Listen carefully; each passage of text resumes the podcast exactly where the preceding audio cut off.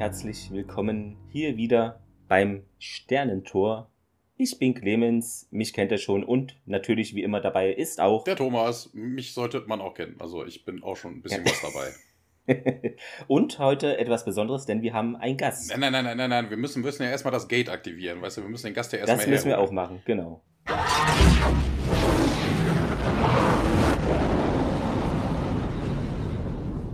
Und da ist er auch schon, der einzigartige, großartige Raphael. Kniet nieder vor eurem Gott.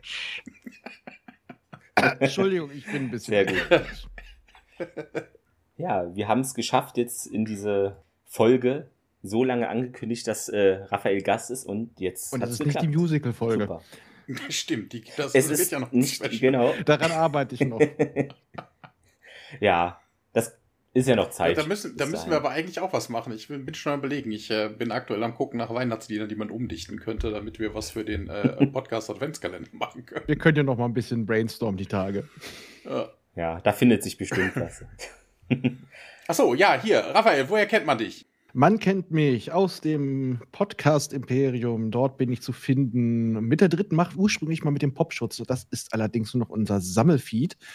Und auch von Jules Verne's Erben. Äh, und in der dritten Macht, wer das hört, äh, der, der weiß ja auch, dass Thomas und ich schon ein bisschen länger was miteinander zu tun haben. Da in einer Stargate-Folge habe ich ihn damals nämlich direkt abgeworben. so läuft das hier also. Ja. ja, und das ohne Ablösungssumme. Du hast das falsch gemacht. Genau, ja, das ist, äh, ich glaube, den Vertrag konnte ich nicht verlängern und dann war das Kind schon im Brunnen gefallen. Da war der Thomas schon in, äh, in Stargate gefallen. So. Ja. Jetzt Schobes ist ja hier. Gott, zum Glück hatte ich die Iris nicht an, sonst wäre er platt. Wir haben Feedback bekommen, also diesmal nicht über Social Media, sondern über diese Bewertungsportale, wo Thomas immer aggressives Marketing Geringfügig. Gering, nur geringfügig, genau. Ähm, und zwar über Podcast Addict. Da schrieb uns am 25. August Deichohr, Stargate-Fan der Serie und Filme. Ja, hier ist dein Pflichtprogramm, um die alten Folgen nochmal aufleben zu lassen. Ausgezeichnete Jungs besprechen hier mit angenehmer Stimme jede Folge. Professionell und mit viel Witz. Macht Spaß, hört rein. Ja, danke dafür. Jo, danke auch von mir. Auch etwas Positives wurde uns bei Apple Podcast hinterlassen. Fünf Sterne, wie angeordnet und gefordert. Dankeschön dafür. Und zwar von Tim N.K. Am 24.09. war das schon. Contraja, moin moin. Endlich ein Podcast zu meiner Lieblingsserie macht Spaß und bringt schöne Erinnerungen wieder. Macht weiter so. Liebe Grüße, Tim N. Ja, auch danke da schön und. Vielleicht sollte man jetzt auch für Stargate wegen der fünf Sterne den fünf, äh, den fünf Sterne General einführen. Ich, nur ein Vorschlag. Das ist sehr gut, ja. Ne? Und vielleicht auch eine fünfte Spezies, um das alles mit der fünf zu machen. Ja, ja soweit sind wir noch nicht. Denn wir sind das die fünf Freunde. deswegen fehlt, genau. deswegen fehlt mich bei SG1 noch ein Hund. Das äh, Portas, ja. Weil, weil, weil, sie haben doch Junior. Geht okay. das nicht als Haustier? Kann der wedeln? ja, er kann auf jeden Fall raus. Wenn er kurz rausguckt, ja. Stell mal Mit vor, dem Kopf nicken. Ich stell mal vor, immer wenn er sich ja. freut, gucken die Schwanzspitze hinten raus. genau, sehr gut. Ja. Naja, okay, dann wären wir wieder bei erotischen Weltraumabenteuern, wenn da wieder was ja. rausguckt. Ja, wir werden auch noch erotische genau. Fanfiction schreiben. Ich sehe es schon kommen. Ah kann man ja auch mit einem Musical dann irgendwie verbinden. Das ist dann ein erotisches Stargate-Musical. Ich glaube, das hat wirklich noch keiner gemacht. Das ist dann wirklich was Neues. Newsmäßig, ihr könnt uns jetzt auch, falls das für euch komfortabel ist, über Amazon Music hören. Sonst hatte ich da jetzt in den News nichts weiter. Ich weiß nicht, ob ihr da noch was Stargate-mäßiges an News habt. Nö. Nö, no. nicht wirklich. Da es jetzt nichts. Die heutige Folge, wie heißt sie denn im Original? The Fifth Race kam am, äh, kam am 17.11.99. Da muss ich aber gleich noch irgendwas zu sagen. Ja, und im Deutschen die fünfte Spezies. Original natürlich früher und zwar am 22.01.99 in den USA. Ja, knapp ein Jahr früher. Ist ja meistens so. Genau. Interessanterweise ist es ja hier ja. der in Deutschland der 17.11. gewesen. Ähm, mhm. So wie ich das in meinem Transcript von der letzten Folge gesehen habe, war es da aber der 3.11. Das heißt, sie Okay. haben noch w- zwei Wochen diesmal. Echt? Interessanterweise, das habe ich in meiner Box gesehen, ist scheinbar irgendwie die, die äh, Reihenfolge da verdreht. Das sehen wir in der nächsten Folge. Ich habe da jetzt noch nicht reingeguckt, ob da zufällig der, äh, der, der Zehnte drin steht. Weil in meiner Box war jetzt die Folge eigentlich nicht die, was haben wir denn hier, die 15. Ähm, eigentlich die Mhm. 16. Hatte ich auch sowas gelesen, aber ich glaube, bei mir war es. Also mir ist sie auch die hab- 15. so eingereiht. Okay. Ja, keine Ahnung. Ja, gut, Thomas, du hast ja diese Waschmaschinenbox, ne, die Original, deshalb, Ja. das kann sein, dass es da noch andersrum ist, ja. Das ist auch immer in den Episodenführern witzig im Englischen, da ist nämlich auch viel durcheinander da. Ja, warte mal, ich gucke guck etwas grad mal nach. Wie gesagt, ich habe im Vorfeld nicht äh, nachgeschaut. Ich Ja. guck mal, Episodes. Hier haben wir The Fifth Race, Tokra, Tokra Spirits, Touchstone, The Fifth Race. Und hier ist, am- das ist die nächste. Äh, nee, die ist auch am 17. rausgekommen. Hä? Okay. Aber ich hatte sowas auch gelesen, dass es da, Ja, sie hatten, ja, keine Ahnung. Kann, kann auch sein, dass die ja. in der Woche dann irgendwas hatten. Auf jeden Fall, scheinbar in dieser Woche gab es dann zwei Folgen. wer weiß. Auf jeden Fall hat sie uns geschrieben, Robert C. Cooper und Regie, wie zuletzt in Insekten des Todes, David Ravel Smith mal wieder auch dabei, ja. Quote, die letzte Folge 1,78 Millionen, 14,2 Prozent und heute gestiegen auf 2,07 Millionen, 15,9 Prozent. Ja, vielleicht auch wegen unserem Gast, würde ich sagen. Ge genau, das, das gibt so Ripple durch die Das- das Time. Weißt du, so von wegen, ja, Ja. ja. mhm. Also eigentlich bevor wir das nochmal besprechen, ich möchte nur für die Hörer ankündigen. Egal was ich jetzt sage, ich mag die Folge. Aber ich werde nicht viel Gutes an ihr lassen. Aber ich mag sie. Ja, guck mal, das ist doch wie bei mir. Weißt du, ich bin jedes Mal über die Folgen am Meckern und ich mag die Serie trotzdem. Also irgendwas stimmt da nicht. Bei mir hat es diesmal andere Gründe. Ja, meckern auf hohem Niveau, sowas. Ja. Nee, hier ist es nur Meckern auf Medizin, aus medizinischer Sicht. Deswegen wollte ich diese Folge auch unbedingt mitbesprechen. Das ist doch gut. Wobei wir heute ja gar nicht unseren Amateurarzt sehen, sondern unsere Ärztin haben. Ja, dann können wir reinstarten. Also wir kommen, wie so häufig, zu Beginn in den Besprechungsraum und Daniel zeigt da SG1 und auch Hammond ein paar Symbole auf der Leinwand und am PC-Bildschirm. Ja, da geht's nochmal hier um die Folge, wo sie den Ernest Littlefield da geborgen hatten von PB2908. Irgendwie ungewohnt jetzt ohne PX oder PY. Naja. Und Neil fragt, hm, Sinn des Lebens? Vielleicht da was rausgefunden? Und Daniel, ja, denn an einer Wand da waren wohl vier Sprachen damals eingeritzt und ja, es wird eben vermutet, dass die vier Kulturen sich verschiedene da trafen, aber eigentlich wissen wir das schon. Naja, ist, denke ich mal, eine Auffrischung für die Zuschauer. Hammond geht auch darauf ein, ne? hier Missionsberichte, das kennen wir schon, also der hat da jetzt nicht so, scheint nicht so den, die Lust darauf Ja, zu war haben. Wobei, wo, ja, Es war einfach eine kleine Mini-Exposé-Bombe, weil jetzt fangen sie ja gerade erst an, wirklich Story-Arcs zu weben. das zum einen und vor allen Dingen an diesem, an dieser Aussage ist doch auch irgendwas falsch, ne? Wir haben doch in der letzten Folge gesehen, dass Hammond Wochen später nicht mal den Bericht gelesen hat. Also von wegen, dass er hier extra darauf hinweist, wir kennen doch all diese Berichte. Das ist doch völlig gelogen. Der hat Also, nur einfach keine Lust, dass Daniel wieder einen Nee. ellenlangen Vortrag hält. Ja. Ja, ich glaube, der hat noch äh, Golfturnier wahrscheinlich, der, muss Ja, und drum hat er schon diese Pumphosen an. Das sieht nur keiner. Der muss, der muss Genau. eine Glatze polieren. Hat schon Golfschuhe, weißt du, unten alles golfmäßig, oben schon noch Mr. Militär, Hammond, genau. wieso klicken sie so beim Laufen an der. Oh. ja.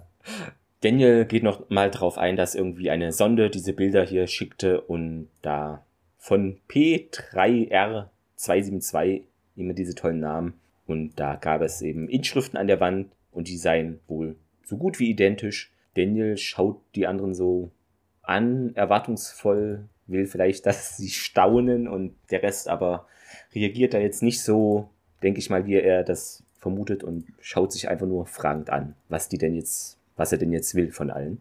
Ja, dann ergreift er das Wort. Ja, Sie können sich doch sicher vorstellen, was das bedeutet. Hammond, aber ja, können Sie die Symbole denn entschlüsseln? Und Daniel verneint das. Nein, das kann ich jetzt noch nicht. Aber die Zeichen, das lässt irgendwie darauf schließen, dass es eben von einem dieser Arten ist, die zu Thors Gefolge gehört. Aber das ist doch irgendwie seit dem ursprünglichen Film so ein Standardding von ihm. Also Ich kann es nicht lesen, aber ich werde es bestimmt können. Und wir sehen ja, wohin das meist führt. Immerhin Probleme. Er muss noch mal die ganzen Bücher durchwälzen und vielleicht kommt da was bei raus. Er zeigt dann auf so ein rautenförmiges Zeichen und wir nennen sie die Asgard und damit steht fest, die Art, die diese Schriftzeichen wohl nutzt, sei da alliiert. Tierk meint auch, ja, man müsse jetzt das genau untersuchen. Und dann springen wir auch schon zu diesem Planeten P3R272. Sie kommen in einem äh, Raum, Räumchen raus, äh, der scheinbar gar keine Ausgänge hat. Ne? Ist relativ leer. In der Mitte ist so ein, so, ein, so ein Kreis auf dem Boden irgendwie gemalt oder eingelassen, wie auch immer. Carter wundert sich dann über breathable Air und äh, normale Temperaturen und äh, wo dann der Live-Support herkommt. Wobei ich mir denke, hallo, die haben doch immer erzählt, so von wegen, ja, die Gatebilder haben es dahingestellt, äh, wo ähm, atembare Temperaturen Temperaturen sind, also nur in Ausnahmen sind ja die Planeten dann unbewohnbar. Aber die Ausnahme sehen wir gleich in der Folge. Ja, dass er sich da wundert, ist irgendwie ein bisschen merkwürdig. Aber, no jo. Ja, und hier klopft derweil die Wände ab, tut sich dabei auch noch dämlicherweise selber weh. Ähm, berichtet dann auch, ja, die Wände sind wohl solide, wobei er auch interessant ist, ne, weil er klopft an einer Stelle rum und sagt dann, hey, die Wände sind solide. Mm. Ja, das gilt dann für ja, alle. Ja, ja. Na, der Tiak äh, sagt dann auch hier, die, Pro, die Probe, die sie durchgeschickt hätten, hatten auch äh, erzählt, dass da kein, hätten auch gezeigt, dass da kein, äh, kein, kein Exit war. Wobei ich mich dann wundere, warum gucken sie sich dann überhaupt an? Also wenn sie schon gesehen haben, dass es da nichts gibt. Vor, aber vor allem, naja. die sehen diesen leuchtenden Kreis auf dem Boden, den man eigentlich nicht übersehen kann. Ja. Und ich, mein erster Gedanke war, auch schon damals, das weiß ich noch, als ich das gesehen habe, das sah für mich aus wie so ein Transporterring. Ich meine, das kennen Ja, sie doch schon stimmt, von den ja. Gua'uld, deswegen war ich damals echt so ein bisschen enttäuscht, dass es kein Transporterring war. Nein, es ist einfach nur ein Sensor, damit die Gerätschaften angehen. Wieso muss man dafür durch einen Ring laufen? Wie doof. Entschuldigung. Ja. Ah, das mit dem Ringtransporter habe ich mir hier auch äh, aufgeschrieben, als O'Neill nämlich da durchgeht, wie Raphael schon sagte, das ist ein Sensor und dann erscheint so ein Gerätchen an der anderen Seite des, ähm, des Raumes, mehr so, so, so, so ein Guckring oder sowas. Das sah ziemlich giga-esk aus. Ja, Tia geht rüber, guckt da natürlich rein, ne, könnte ja auch sonst was sein, was ich weiß, ein Laser oder was auch immer. Naja, auf jeden Fall Tia steckt so mehr oder minder seinen Kopf da rein, sieht irgendwelche Lichter und sagt, uh, wie toll. Ja, und Neil sagt ja auch noch, hier sei vorsichtig und Tirk so, ach komm, ich gehe näher ran, das ist mir egal, was der sagt, ich bin Ah. nur, hab einen Symbionten. Colored Lights, sagt er. Filled with colored lights. Und äh, ja, okay. Und hier kommt er näher und dann fährt das Ding irgendwie etwas weiter aus der Wand und äh, passiert dann aber nichts weiter. Dann steckt er den Kopf auch nochmal rein und dann kommen so, sieht mehr so aus wie Hände, die ihn dann umschließen. Ja, ne? also eindeutig Ding, sogar. Ja. Ich habe mir noch mal äh, im Pausenbildschirm angeguckt. Dadurch war für mich der, ja, dieser ähm, Eindruck noch mehr verstärkt, dass es was von Giga hat. Weil Ja. es hatte wirklich was von Hände. Es- Das sah so aus, als ob ihn ein sehr langer Facehugger umarmt hätte. Echt? Ja, ich Ja. weiß nicht. Also es, Hat was davon, ja. Ja, äh, passt doch. Hier, guck mal, so, so Alien, was es da so aus seinem Mund rausholt, das sieht doch so ein bisschen aus wie so eine Goa'uld-Larve, ne? Also, ja, ja, ja, ja. Aber auch, was du sagtest, dass da Tiak einfach reinguckt. Okay, ich hätte es jetzt wirklich gefeiert, wenn da so ein dicker Laser rausgekommen und wir hätten einen kopflosen Tiak gehabt. Ja. Also der Gag wäre es mir wert gewesen, aber eigentlich verhalten sie sich da in dem Raum, vor allem aus militärischer Sicht, ziemlich dämlich. Es hätte ja auch so eine, so eine Videokabine sein können, wie in gewissen Shops. Intergalaktische Piepshow! Intergalaktischer Pornoschuppen. Steckst du irgendwo die Dollarscheine rein, geil. Da liegt dann so ein Asgard auf einer Drehscheibe. Ja. Wobei, es gibt ja heutzutage auch Foodporn. Vielleicht hast du auf der anderen Sushi-Laden was dann dreht sich dann Zeug, das Essen auf dem. Ah, geil. Naja, wie dem auch sei, sie kriegen O'Neill da irgendwie erstmal nicht raus und irgendwann lässt das Ding aber von selber von ihm ab und er fällt dann bewusstlos zu Boden und ähm, ja, Carter überprüft dann den Puls und sagt, oh, der, der rast hier, Daniel geht an wählen. Ja, und damit endet der Teaser auch schon, als Daniel das Gate anwählt. Und wir wechseln in die Krankenstation. Da wird er jetzt von einer, unserer heißgeliebten Ärztin untersucht. Sagt ja halt, Puls ist normal, alles scheint relativ normal. Und er hat noch gefragt, was los ist. Und sie sagte, er hätte Wahnvorstellungen gehabt. Was für mich schon Grund gewesen wäre, ihn da jetzt nicht danach einfach so wieder rauszulassen. Also, Vielleicht kommt es öfter vor und das wird nicht mehr so ga- ganz ernst genommen im Stargate Center. Ja. Es geht danach auf jeden Fall direkt zum Besprechungsraum, wo dann auch geklärt wird, wie es aktiviert wird. Und ja, Jack wirkt schon so ein bisschen genervt. Nach dem Motto, ich habe hier keinen Bock, das durchzuziehen. Äh, wir sind durchs Licht gelaufen. Tiag hatte Glück und ich nicht. Und wieso hat es bei Tiag nicht reagiert? Ja, wahrscheinlich, weil er ein Jafar ist. Und er, er bügelt das alles so richtig glatt ab. Die Leute sind auch schon so ein bisschen, also auch vor allem Samantha ist irritiert, naja, warum er eigentlich sich so komisch verhält. Man sieht auch schon, wie er ständig was auf einem Blatt Papier kritzelt, was, wenn man das nochmal wirklich mal anhält und ranzoomt, es sieht tatsächlich nach dem aus, was er später in der Folge noch bastelt. Aber man ja, ist. basteln, ist ja klar, ne? Kaugummi, Papierchen. Ja. Ja, also dass da Äh, keine MacGyver-Anspielung MacGyver. kam, war eigentlich echt. Äh, ich, ich hätte ich hätt's gemacht. Und es geht hier die ganze Zeit nur darum, ja, dass ja die meisten Technologien, auch wie bei den Asgard, ja sehr, sehr aggressiv auf Gur-Ult reagiert haben. Und das scheint ihnen als Begründung zu reichen. Und dann beginnt mit Jacks Verhalten noch etwas Neues zu geschehen, denn er fängt plötzlich an, streckenweise in fremden Zungen zu reden. Weil es würde, äh, er kann sich über keinen Crewwus beklagen. Er weiß gar nicht, dass er das gesagt hat. Er streitet es ab, er hätte es nicht gesagt, aber alle, doch, doch, doch, sie haben es gesagt. Und ja, nach Diskussion reißt er einfach nur seine Skizze vom Block und geht. War auch ein bisschen Louis de Finesse mit dabei. Ne? So, nein, doch, oh, Ja, nein, so ein hab ich bisschen nicht, doch. Brust Ja, ja. oder Keule. Ja, aber auch ja, da ja, hätte nein, doch, wieder oh. nicht gehen lassen. Genau. Jedenfalls nicht ohne Begleitung. Hammond sagt ihm das ja auch, ne? So von wegen, you're dismissed, but do me a favor and Ja. stay on the base. Also, Seien Sie nett, ja schon- machen Sie hier nichts Böses. Wir sind hier im Fitnessraum angelangt. Jack steht mit Tialk im Boxring und die haben ja diese Schutzmontur da an, auch, ich weiß gar nicht, wie diese Helme heißen. Kopfschutz. Die kennt ihr. Kopf, Kopfschutz, einem, ja. genau, einfach Also bei diese- uns hießen die einfach nur Kopfschutz. sehr, für die sehen sehr witzig aus.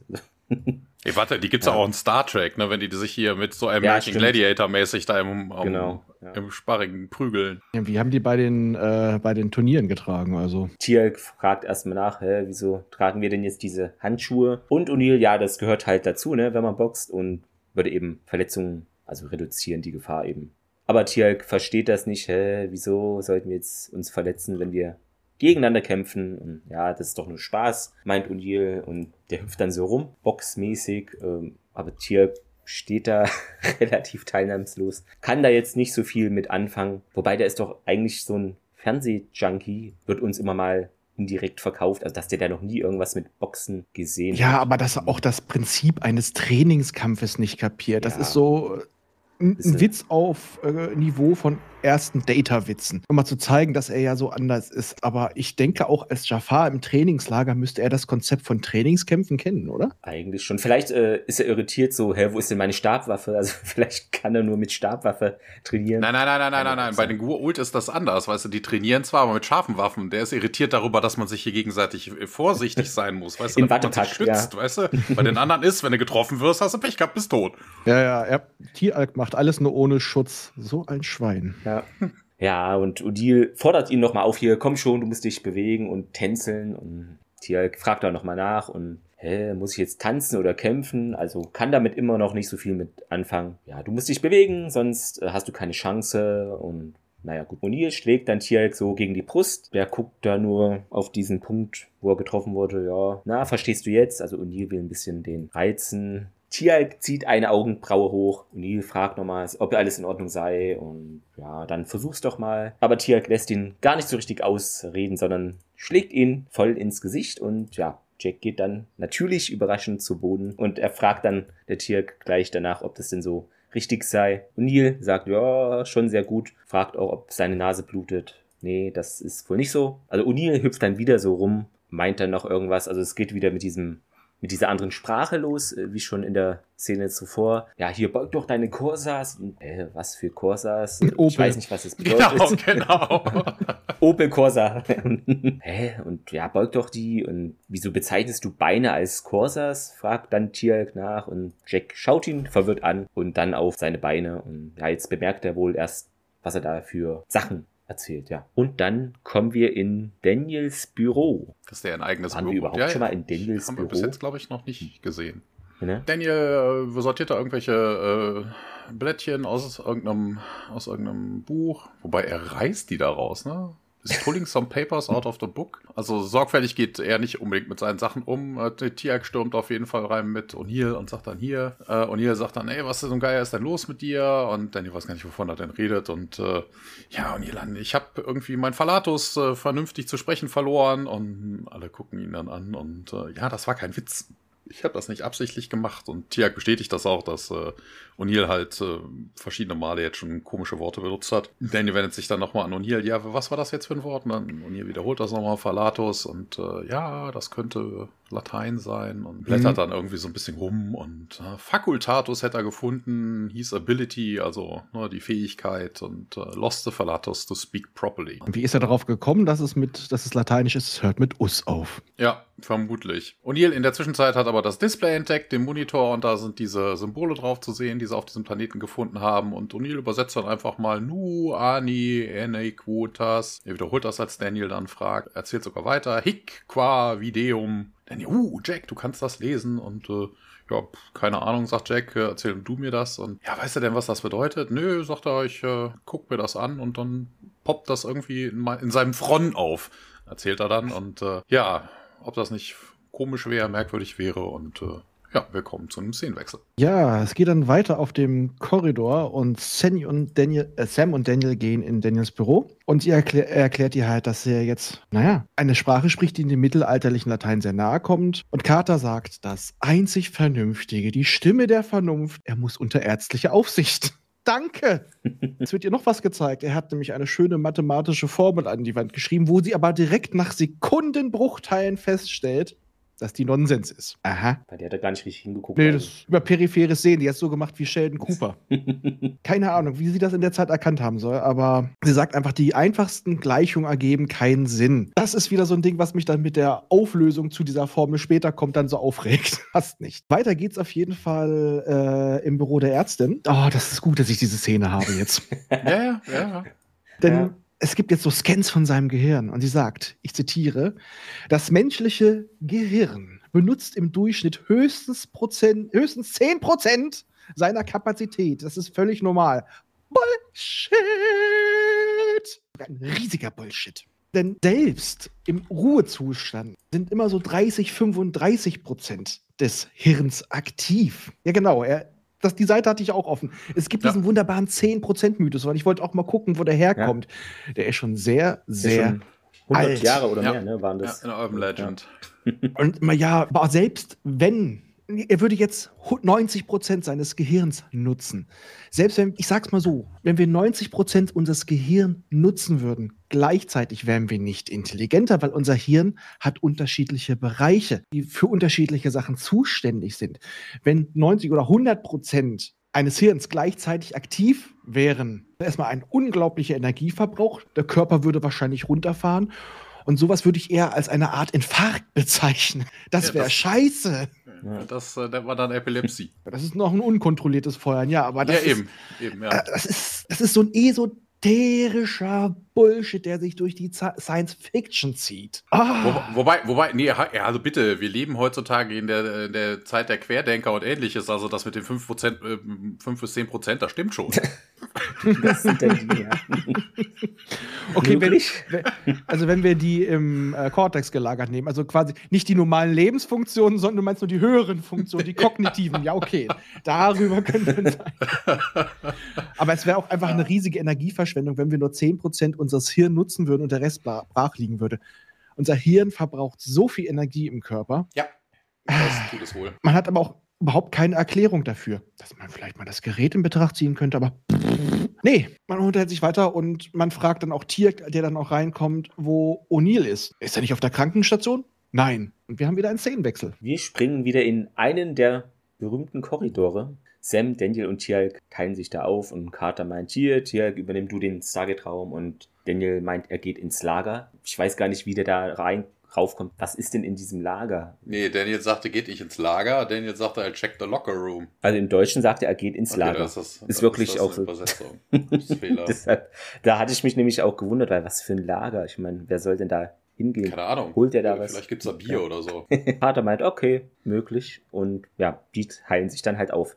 Dann kommen wir in die Waffenkammer, Waffenlager. Sam äh, ist da, betritt da ein Labor und Jack ist dann da, wie er gerade eine Stabwaffe auseinander nimmt. Sie fragt halt nach und O'Neill holt da so eine, ja, ich würde mal sagen, grün, neongelbliche Kapsel aus der Stabwaffe und ja, ich untersuche das. Carter, ja, wieso? Und naja, also er macht so weiter, irgendwie fummelt er drum, ja, und das weiß er halt irgendwie nicht, warum er das macht. Also der Sam kommt es wahrscheinlich etwas unheimlich vor und dann wechseln wir in den Besprechungsraum. Hammond, Fraser, Daniel und Carter stehen da rum. Und, äh, Hammond erkundigt sich dann, wo denn O'Neill sei. Und äh, ja, er ist mit Tiak, äh, erzählt dann Carter. Und, äh, ja, ob er denn irgendwie eine Gefahr, eine Bedrohung Ne, ob irgendwas von ihm ausgehen würde. Nee, Fraser ist sich da nicht ganz sicher, ne, dass sie, aber seine Gehirnaktivität hätte irgendwie zugenommen. Daniel weist auch nochmal darauf hin, dass der Jack halt die außerirdische Sprache lesen hätte können. Ja, Hammond weiß nicht, was das Ganze bedeuten soll und fragt dann halt nochmal nach. Und ja, Daniel sagt dann, ja, er hätte eine vage Übersetzung. Der Circle, diesen Kreis, den sie da gesehen haben, hieß wohl The Place of Our Legacy, also der Platz unseres Vermächtnisses. Ja, oder, ne, war ja nur vage, es könnte auch das ein, ein Teil unseres Beines heißen, a piece of our leg. Aber ich glaube, das erste würde mehr Sinn machen, behauptet er dann einfach mal. Und ja, Carter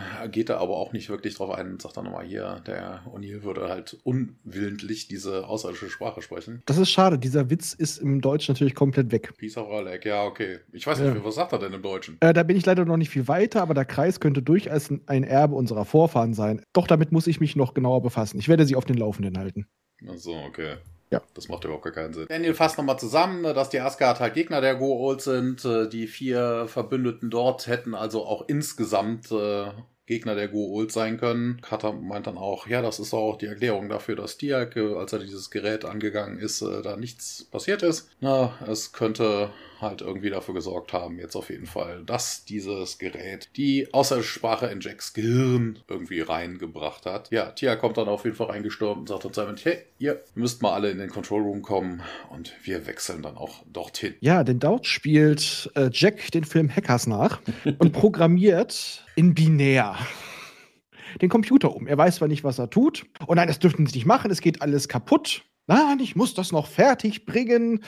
Er haut noch die letzten zwei Tasten rein, Enter und ähm, das komplette Wahlprogramm wird umgeschrieben. Auch gut, Carter sagt irgendwann, Main Systems down, weißt du, sie tippt am Computer rum und sagt, Main Systems are down, weißt du, also wenn das System down wäre, dann könnte man auch keine Statusabfragen mehr machen. Batteriebetrieb, man kennt Ja, Dann ist es aber nicht runtergefahren. Also wenn ich sage, dass das System aus ist, dann kann ich auch nichts abfragen. das war der Raspberry Pi daneben oder sie hatte einfach das Bedürfnis, überhaupt was zu sagen. Schließlich wird sie für irgendwas bezahlt. Naja. das. Wird's auch Ja, sein. Im Stargate Center werden alle nach Worten bezahlt, nach der ungefähr.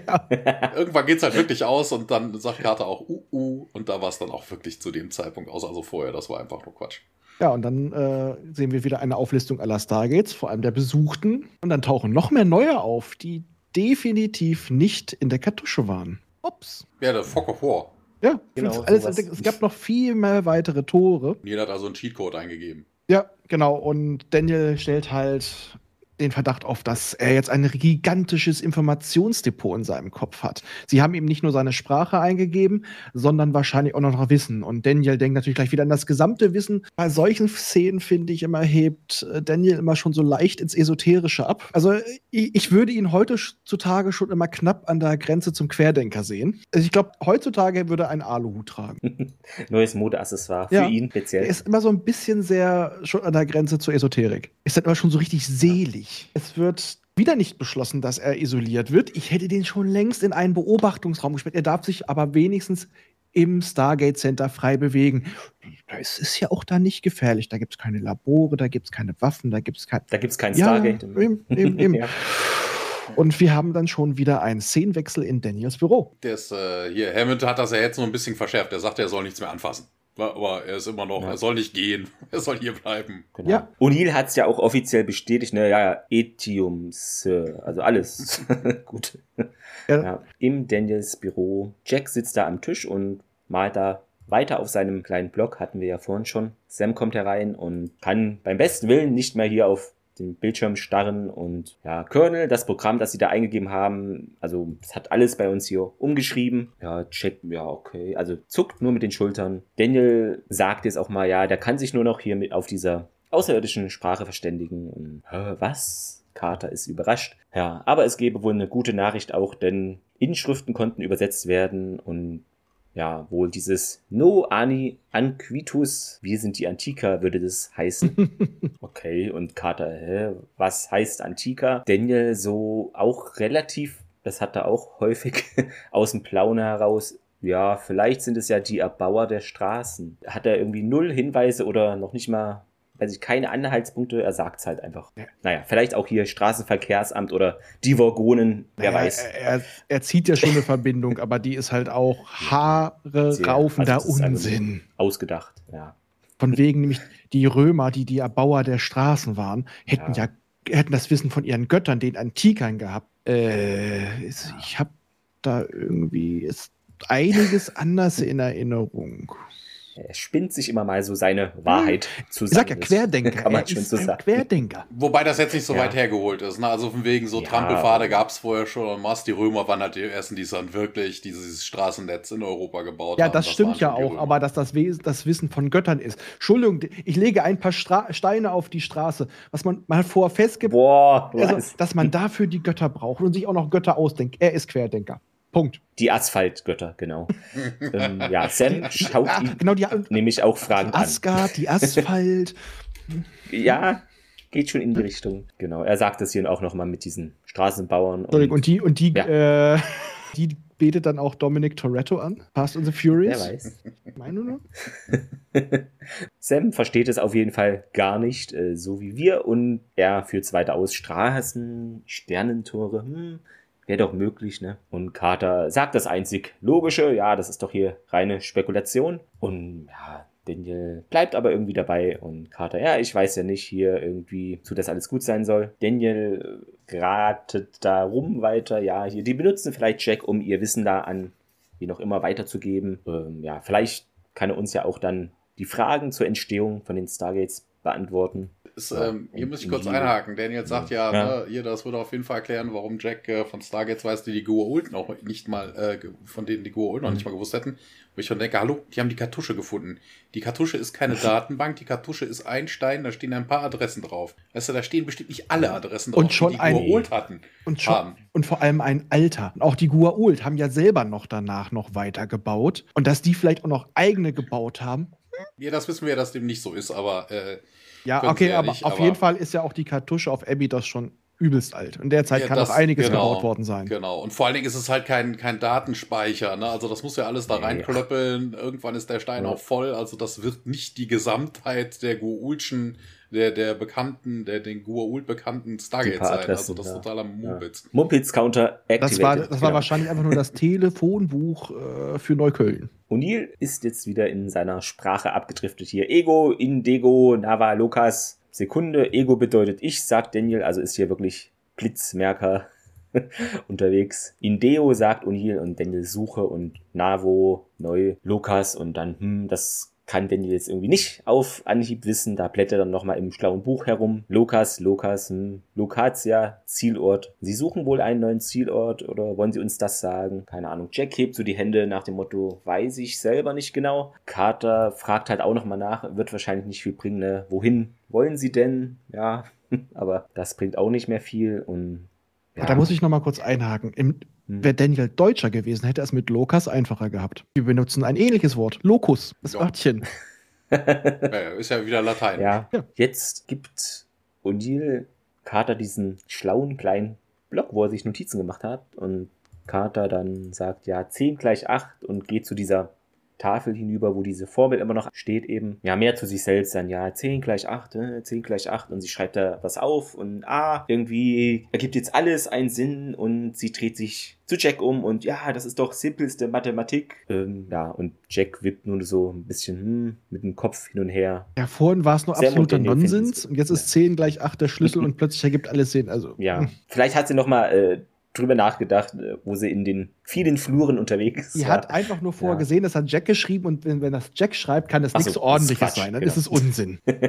ja, okay, aber darauf das muss man halt auch wirklich kommen. Ne? Also wenn du wirklich sowas ja. hast, äh, wenn da eine 16 steht und das ein 10er-System ist, ist es eine 16. Wenn es ein anderes System ist, ist das schon wieder eine völlig andere Zahl. Aber Nuju, wir wechseln in die Krankenstation. Fraser schaut sich so PET-Scans an und berichtet dann, ja, hier, das würde nicht nur sein, äh, sein Language-Zentrum des Gehirns betreffen, sondern alle Bereiche des, äh, seines Kopfes und äh, er hat nicht nur die Ability verloren zu sprechen, also in der normal zu sprechen und äh, ja, was immer ihm da von ihm Besitz ergreift, äh, würde wohl sich weiter ausdehnen und äh, dann erkundigt sich dann, was wäre denn das Worst-Case-Szenario. Ja, eine Computeranalogie wäre da wohl ganz gut, ähm, ja, wenn deine, dein Harddrive, deine Festplatte mit Informationen gefüllt ist, ähm, die der Computer nicht versteht, dann äh, funktioniert er zwar weiterhin, aber er würde halt irgendwie auf kurz oder lang die Fähigkeit verlieren, zu äh, schreiben oder uns eben zu verstehen. Ne? Oder im schlimmsten Fall dass der Computer runterfahren könnte. Und da kann ich aus IT-Sicht sagen, das ist auch totaler Schwachsinn. Also nur weil die Festplatte voll ist, fährt der Computer ja nicht plötzlich irgendwann runter. Da finde also ich die deutsche Variante besser. Da sagen sie einfach kompletter Wahrnehmungsverlust. Ja, dass er quasi in seinem Kopf isoliert ist, das finde ich da besser. Ich will nur noch mal eine Sache einwerfen, weil das habe ich bei einigen Sachen auch gelesen, dass die Leute moniert haben. Er kann nur noch die Antika-Sprache sprechen, aber er kann noch seine Sprache schreiben. Das dürfte doch gar nicht funktionieren. Doch, aufgrund unterschiedlicher Sprachzentren, aber für die Ausführung der Sprache und für die ähm, Planung der Sprache, also quasi das abstrakte Sprachverständnis. Aber das war bei uns in der Prüfung so. Eine Kollegin hatte nämlich jemanden, der konnte sich schriftlich komplett verständigen, aber wenn du dir etwas gefragt hast, hat er immer nur geantwortet. Schön, schön, schön, schön, schön, schön, schön, schön. Schön, schön, schön, schön, schön, schön, schön, schön, schön, schön. Und sie hat immer gefragt, ist es in Ordnung? Immer nur schön, schön, schön, schön, schön, schön, schön, schön. Ja, okay, da ist der Sprachzentrum im Arsch. Eins von beiden. Also es, es geht schon, dass du verbal, okay, dass du da wirklich komplexe Sachen rauskriegst, eher unwahrscheinlich, da würde eher Gibberish rauskommen, aber die Grundannahme ist nicht so ganz falsch wie so manch andere Sachen in der Folge. Ja. Aber wobei ich mir da auch persönlich denke, weißt du, wenn sie jetzt wirklich, wenn das jetzt wirklich der Wahrheit entsprechen würde, dass er hinterher durch dieses Gerät seinen Kopf mehr versteht, als er vorher gekonnt hätte, ne? Also was ich weiß, und das Zehnfache haben sie ja irgendwann mal behauptet, dann ist das ja wohl auch kein Problem. Selbst wenn sein normales Sprachzentrum mit der Sprache der Antiker überschrieben wird, könnte er die menschliche Sprache aber wieder lernen. Weißt du, wenn er plötzlich die zehnfache Kapazität, ne, einem Rechner, der will eine einfache Operation machen, machen, hast plötzlich den zehnfachen Speicher, dann ist das, funktioniert das zehnmal so schnell. Also das sollte jetzt null Problemo sein, dass Jack, mhm. selbst wenn jetzt dieser Prozess weiter voranschreitet, er das wirklich verliert, dann muss er halt das Englische nochmal lernen. Mhm. Ja, so what? Aber ich zehnmal so intelligent ist wie vorher, dann ist das wohl Mhm. Wochenendkurs. Wie in Matrix genau, einfach so ein aber ich Update, halt auch irgendwie, äh, wieder Englisch lernen. Zack. Ich habe es aber halt auch so verstanden, dass das jetzt so funktioniert. Man könnte sagen, er hat ein Virus im Kopf, der jetzt quasi Stück für Stück äh, die Struktur seines Hirns quasi umschreibt. Ja, ja, eben. Und genau, aber, mit dem ganzen aber, aber, ja. aber weil sein Hirn noch nicht noch nicht ganz ge weit genug dafür ist. Also quasi, seins ist schon ein Stückchen weiter, es hat den passenden Port dafür und vielleicht schon die passende Programmiersprache. Aber es fehlen halt noch einige Anteile und das Ding nutzt halt alles, um umzuschreiben und überschreibt dadurch aber auch lebenswichtige Anteile um. So hatte ich mir das jetzt quasi hergeleitet. Das wissen Nimmt sie noch nicht, aber das, das kommt, wird am ja. Ende ja erklärt, dass, es, dass das menschliche Gehirn genau. noch nicht so weit ist. Genau, weil es eigentlich auch nicht für, für, ja, aber das kann man sich da schon fast schon so denken. Es wird später nochmal offen ausgesprochen. Aber das ist ja eigentlich auch so der Klassiker. Aber hier würde ich einfach mal sagen, ja, es ist halt einfach für Antiker wahrscheinlich gebaut worden. Und Menschen sind Antiker nah genug, aber halt noch nicht nah genug, um wirklich alles zu kapieren.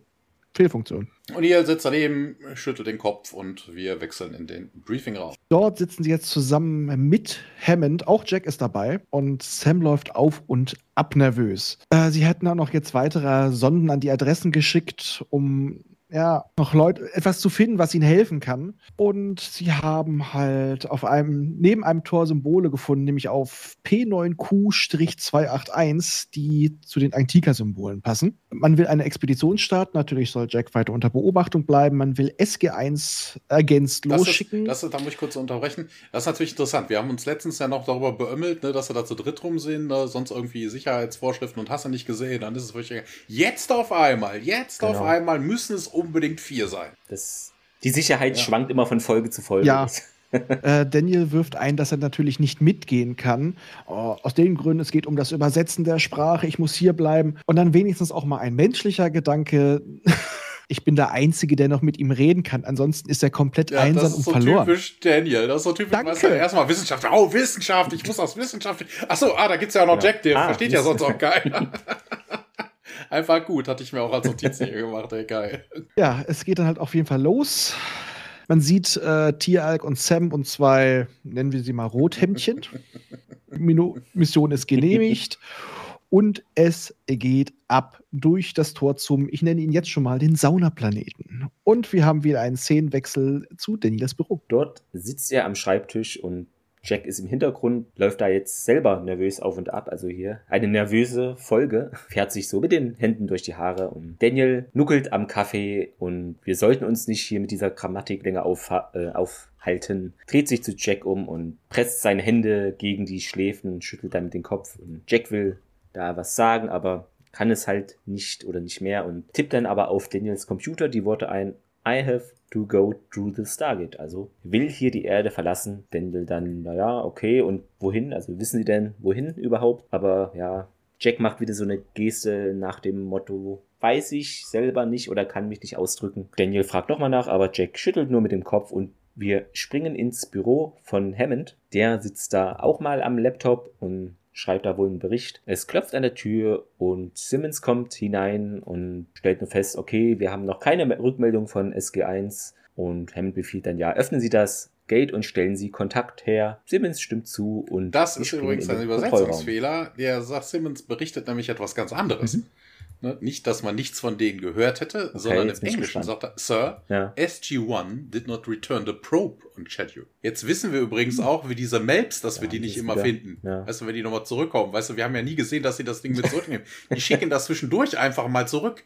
Seltenst, ja. Ergibt ja, ja auch Sinn. Ne? Macht ja, ist ja auch teuer. Wobei wir hatten es ja auch schon oft so richtig funktionieren diese Dinge ja, ja irgendwie anscheinend immer Aber auf jeden Fall hier, sie hätten erwartet, dass sie das Map zurückgeschickt haben und wobei das überhaupt gar keinen Sinn macht. Also vor allem ja. wegen, also wenn man durchgeht, das Map zurückschickt, jo, wenn man durchgeht, die Expedition macht, zurückkommt und das Map mitnimmt, aber so von wegen, hey, hier, die haben einen Zeitraum, um da jetzt ähm, das Map nach, was ich weiß, drei Stunden oder so zurückzuschicken, das macht überhaupt gar keinen Sinn.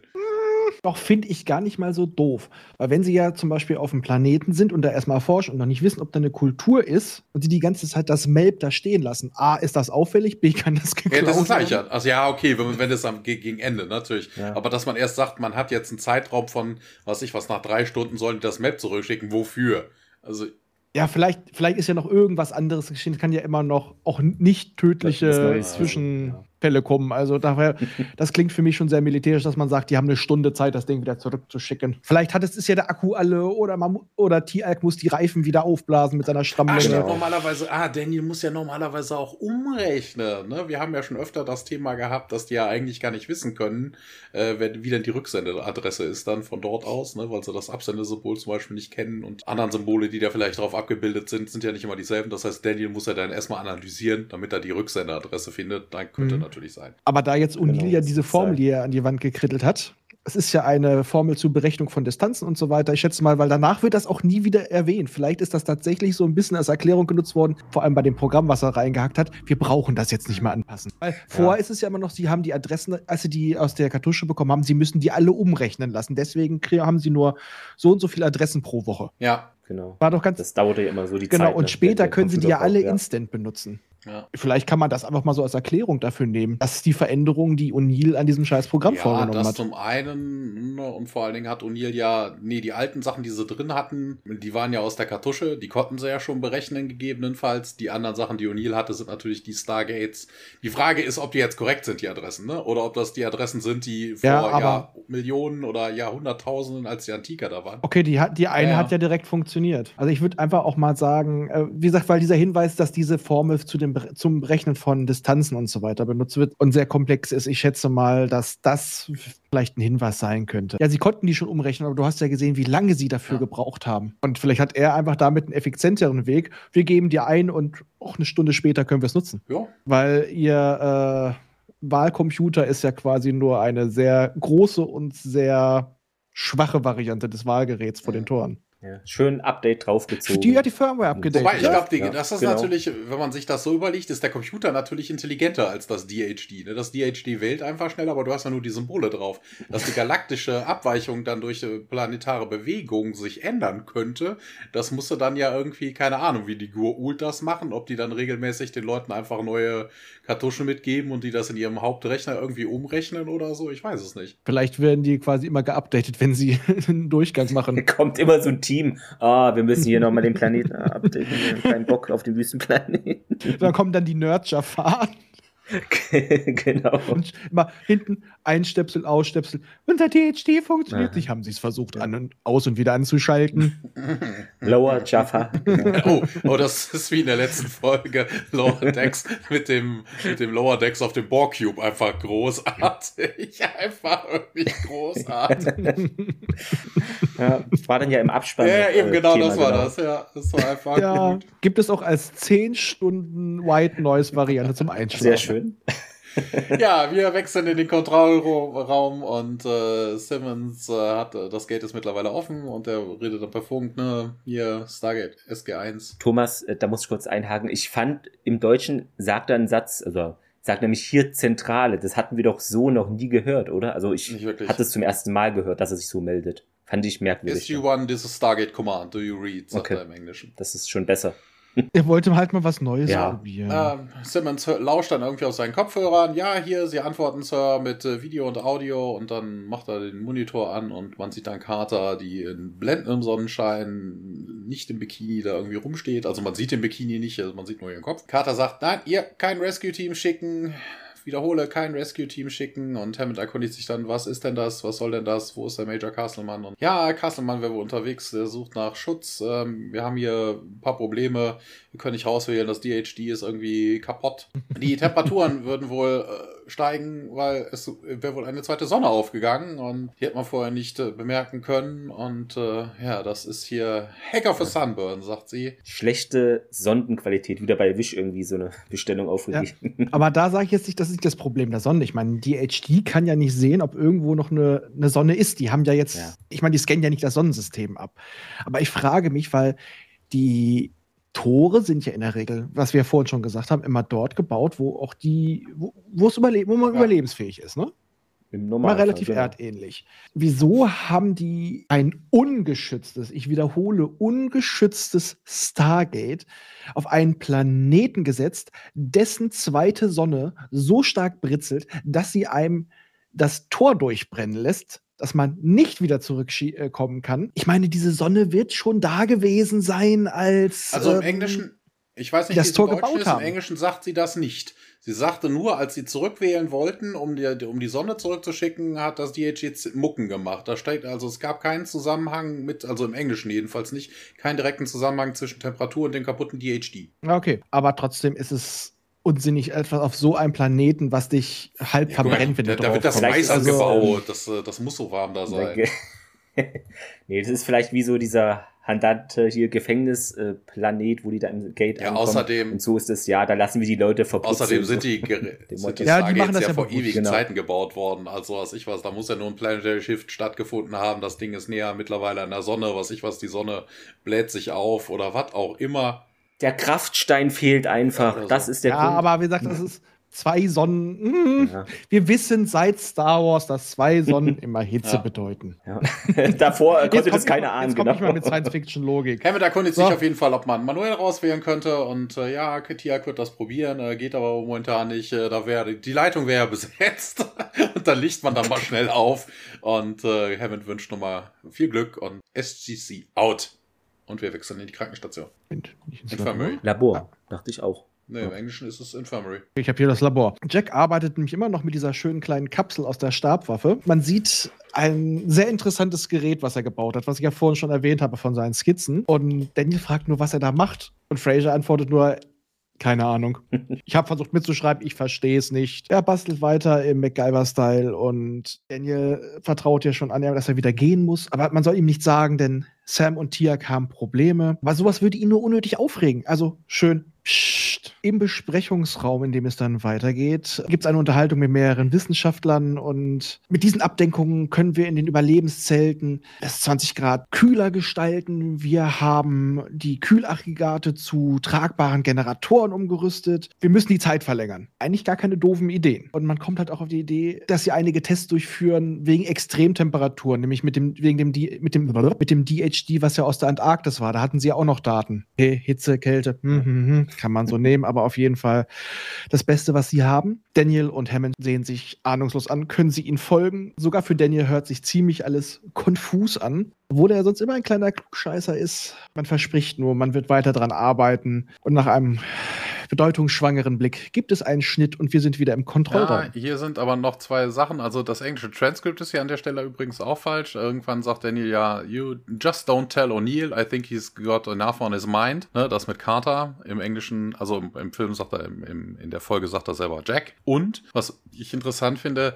die Lösung ist doch eigentlich ganz einfach. Sie haben ein kaputtes DHD, weißt du, sie sprechen noch über das DHD, was sie aus Antarktika haben. Das andere Stargate brauchen sie eh nicht. Das, äh, das hier im Stargate Center wird mit dem Computer betrieben. Sie könnten also einfach das Stargate aufmachen, ein neues DHD durchschicken mit einer Anleitung, wie ich es anklemme und fertig. Theoretisch, du hast doch auch die letzten Folgen. Das ist doch wieder nur jetzt Pappe und der NRD hat es wieder irgendwo Ja, hingeschleppt. ja, okay, Das ist okay, wäre wieder Plastik, ja, ja. hm. Und, au Genau. und wahrscheinlich ist die Frage, ähm, vielleicht ist das Ding mit dem Tor verbunden, vielleicht haben sie keine Ahnung, wie Ja, sie das das ist eigentlich eine. Anleitung, weil das haben sie ja mittlerweile Und- rausgefunden. Ne? Das und- haben sie ja analysiert. Ja, aber, ja, aber auch mal schon mal bezüglich Anleitung. Das ist noch ein Stichwort, was ich vorhin anbringen wollte. Wieso haben die Antiker in einem sehr offensichtlichen Raum ein ungesichertes Gerät ohne Anleitung hinterlassen? Ja, meinst du, da muss immer ein Beipackzettel am Stargate hängen? Vorsicht, greift ihren, Ko ihren Kopf und macht sie intelligenter.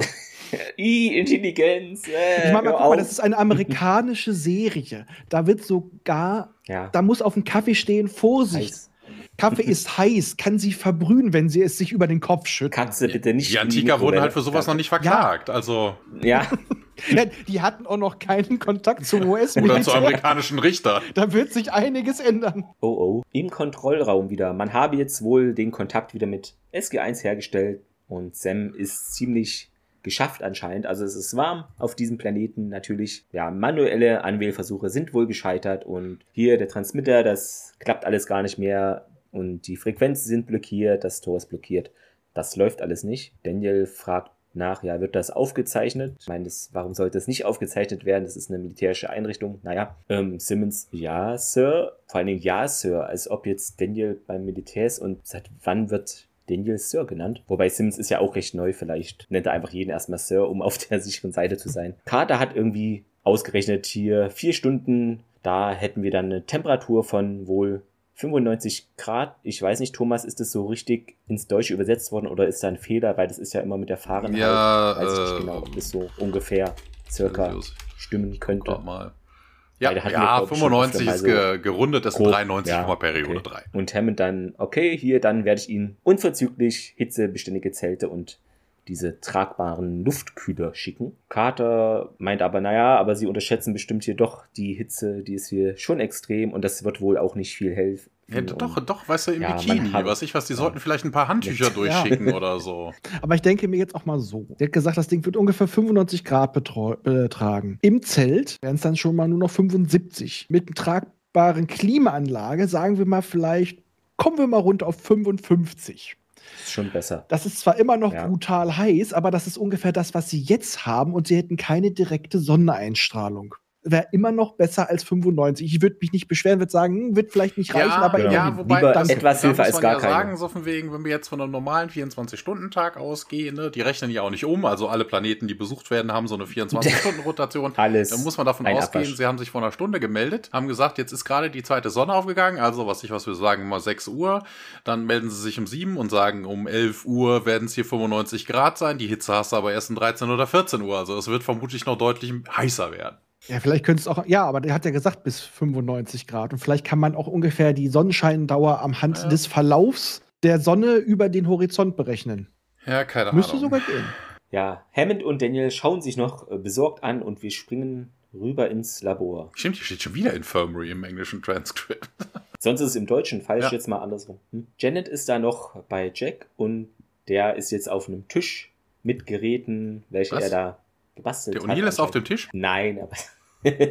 ja, er montiert da irgendwie an den Gerätschaften herum und Daniel kommt herein. Janet merkt nur an, ja, wie es aussieht, ist er wohl damit fertig und Daniel fragt da, was das denn sei. Jack betätigt einen Hebel an diesem mechanisch-elektrischen Gedöns und da geht eine Lampe an und ja, anscheinend passiert da erstmal nicht mehr. Was ist das? Ein gelbes Das Licht. gelb. Was macht es? Weißt du, wie das aussah? Das sah aus wie so ein Protonen-Plug-Blaster bei, von den Ghostbusters. Übergroßes Nachtlicht. Eine Mischung. Vielleicht eine Mückenfalle. ja. Für diese unsichtbar Ja, werdenden. ja. äh, Ich glaube, die gab es auch bei Star Trek im Transporter. Kann dann Sam mit ins Zelt mitnehmen, vielleicht. Oh, vielleicht vibri vibriert immerhin ist es zu heiß, aber immerhin keine Mücken. immerhin etwas, ja. Jen, Ned und Daniel schauen sich etwas hm, zweifelnd an und ja, das soll jetzt alles sein, fragt Daniel. Okay, lassen wir ihn da vorerst. Es gibt wohl noch ein Problem und er müsse mit ihm reden. Und ja, er geht dann und will den Raum verlassen. Janet folgt ihm und Jack. Ja, Jack macht noch im Gehen dann dieses Gerät aus. Ne? Energiesparen ist ja wichtig. Und wir springen wieder in Daniels Büro. Schon wieder. Wahnsinn. Ja, mit diesem tollen, tollen Bildschirmschoner. Ne? Ja, hatte ich mir auch notiert, ne? diesen ägyptischen, ja. Den fand ich total toll. Er sagt jetzt Jack, "Ma, ich wollte sie ja vor nicht belasten. Deswegen erzähle ich es auch nicht, deswegen schiebe ich direkt die Videokassette rein. Denn wir haben es live on tape und wir können es uns immer wieder angucken. Ja, Sam Tiag und ihr Team brauchen Hilfe und du musst was tun. Du, hast jetzt doch das Wissen, können wir da nicht irgendwas machen? Die ganzen Symbole greifen nicht. Tiag hat auch schon versucht, manuell zu wählen. Das geht nicht und wir schaffen es einfach nicht. Sie sehen alle sehr besorgt aus und Jack ja, er verliert keine äh, Antika-Worte. Er dreht sich direkt zum Tisch, fängt an zu zeichnen und zu malen. Die beiden wollen wissen, was er macht. Er schreibt was auf den Zettel. Daniel liest vor. Lasst mich in Ruhe arbeiten. Das war sehr gut. Also man merkt, das Der ist doch ein bisschen U- äh, Udil in ihm vorhanden und nicht alles überschrieben oder so, ja. Ja, es ist ja auch einfach jetzt dringend. Ja. Ja, man weiß noch nicht, ob es hilft, aber ja, sie haben ja nichts zu verlieren. Sie haben schließlich nichts zu verlieren. Und die nächste Szene geht auch schon weiter im Besprechungszimmer. Hammond steht mit den Wissenschaftlern im Raum. Er schaut auf das Tor. Zeiler kommt die Idee, ja, wir sollten vielleicht, dass wir die, Kon äh, die, die Transmitter abstellen, damit sich die Kondensatoren entladen können. Das hat früher schon geholfen. Kompletter Neustart. Wie ich schon sagte, haben sie versucht, es aus und wieder anzuschalten. Dass man da nicht vorher drauf gekommen ist. Aber dem rechnet man allen keine, keine großen Chancen zu. Aber Daniel kommt rein mit dem Nachtlichtvibrator, stellt ihn auf den Tisch, guckt euch das an. Vielleicht können wir es gebrauchen. Und er hat auch noch was anderes dabei. Nämlich die tolle zeichnerische Arbeit von Jack. Er hat nämlich Pläne gezeichnet, perspektivisch korrekt, wie das Scheißding zu reparieren ist. Sollen direkt durchgeschickt werden und damit man ihnen helfen kann. Ja, und damit geht es auch schon wieder weiter in den Kontrollraum.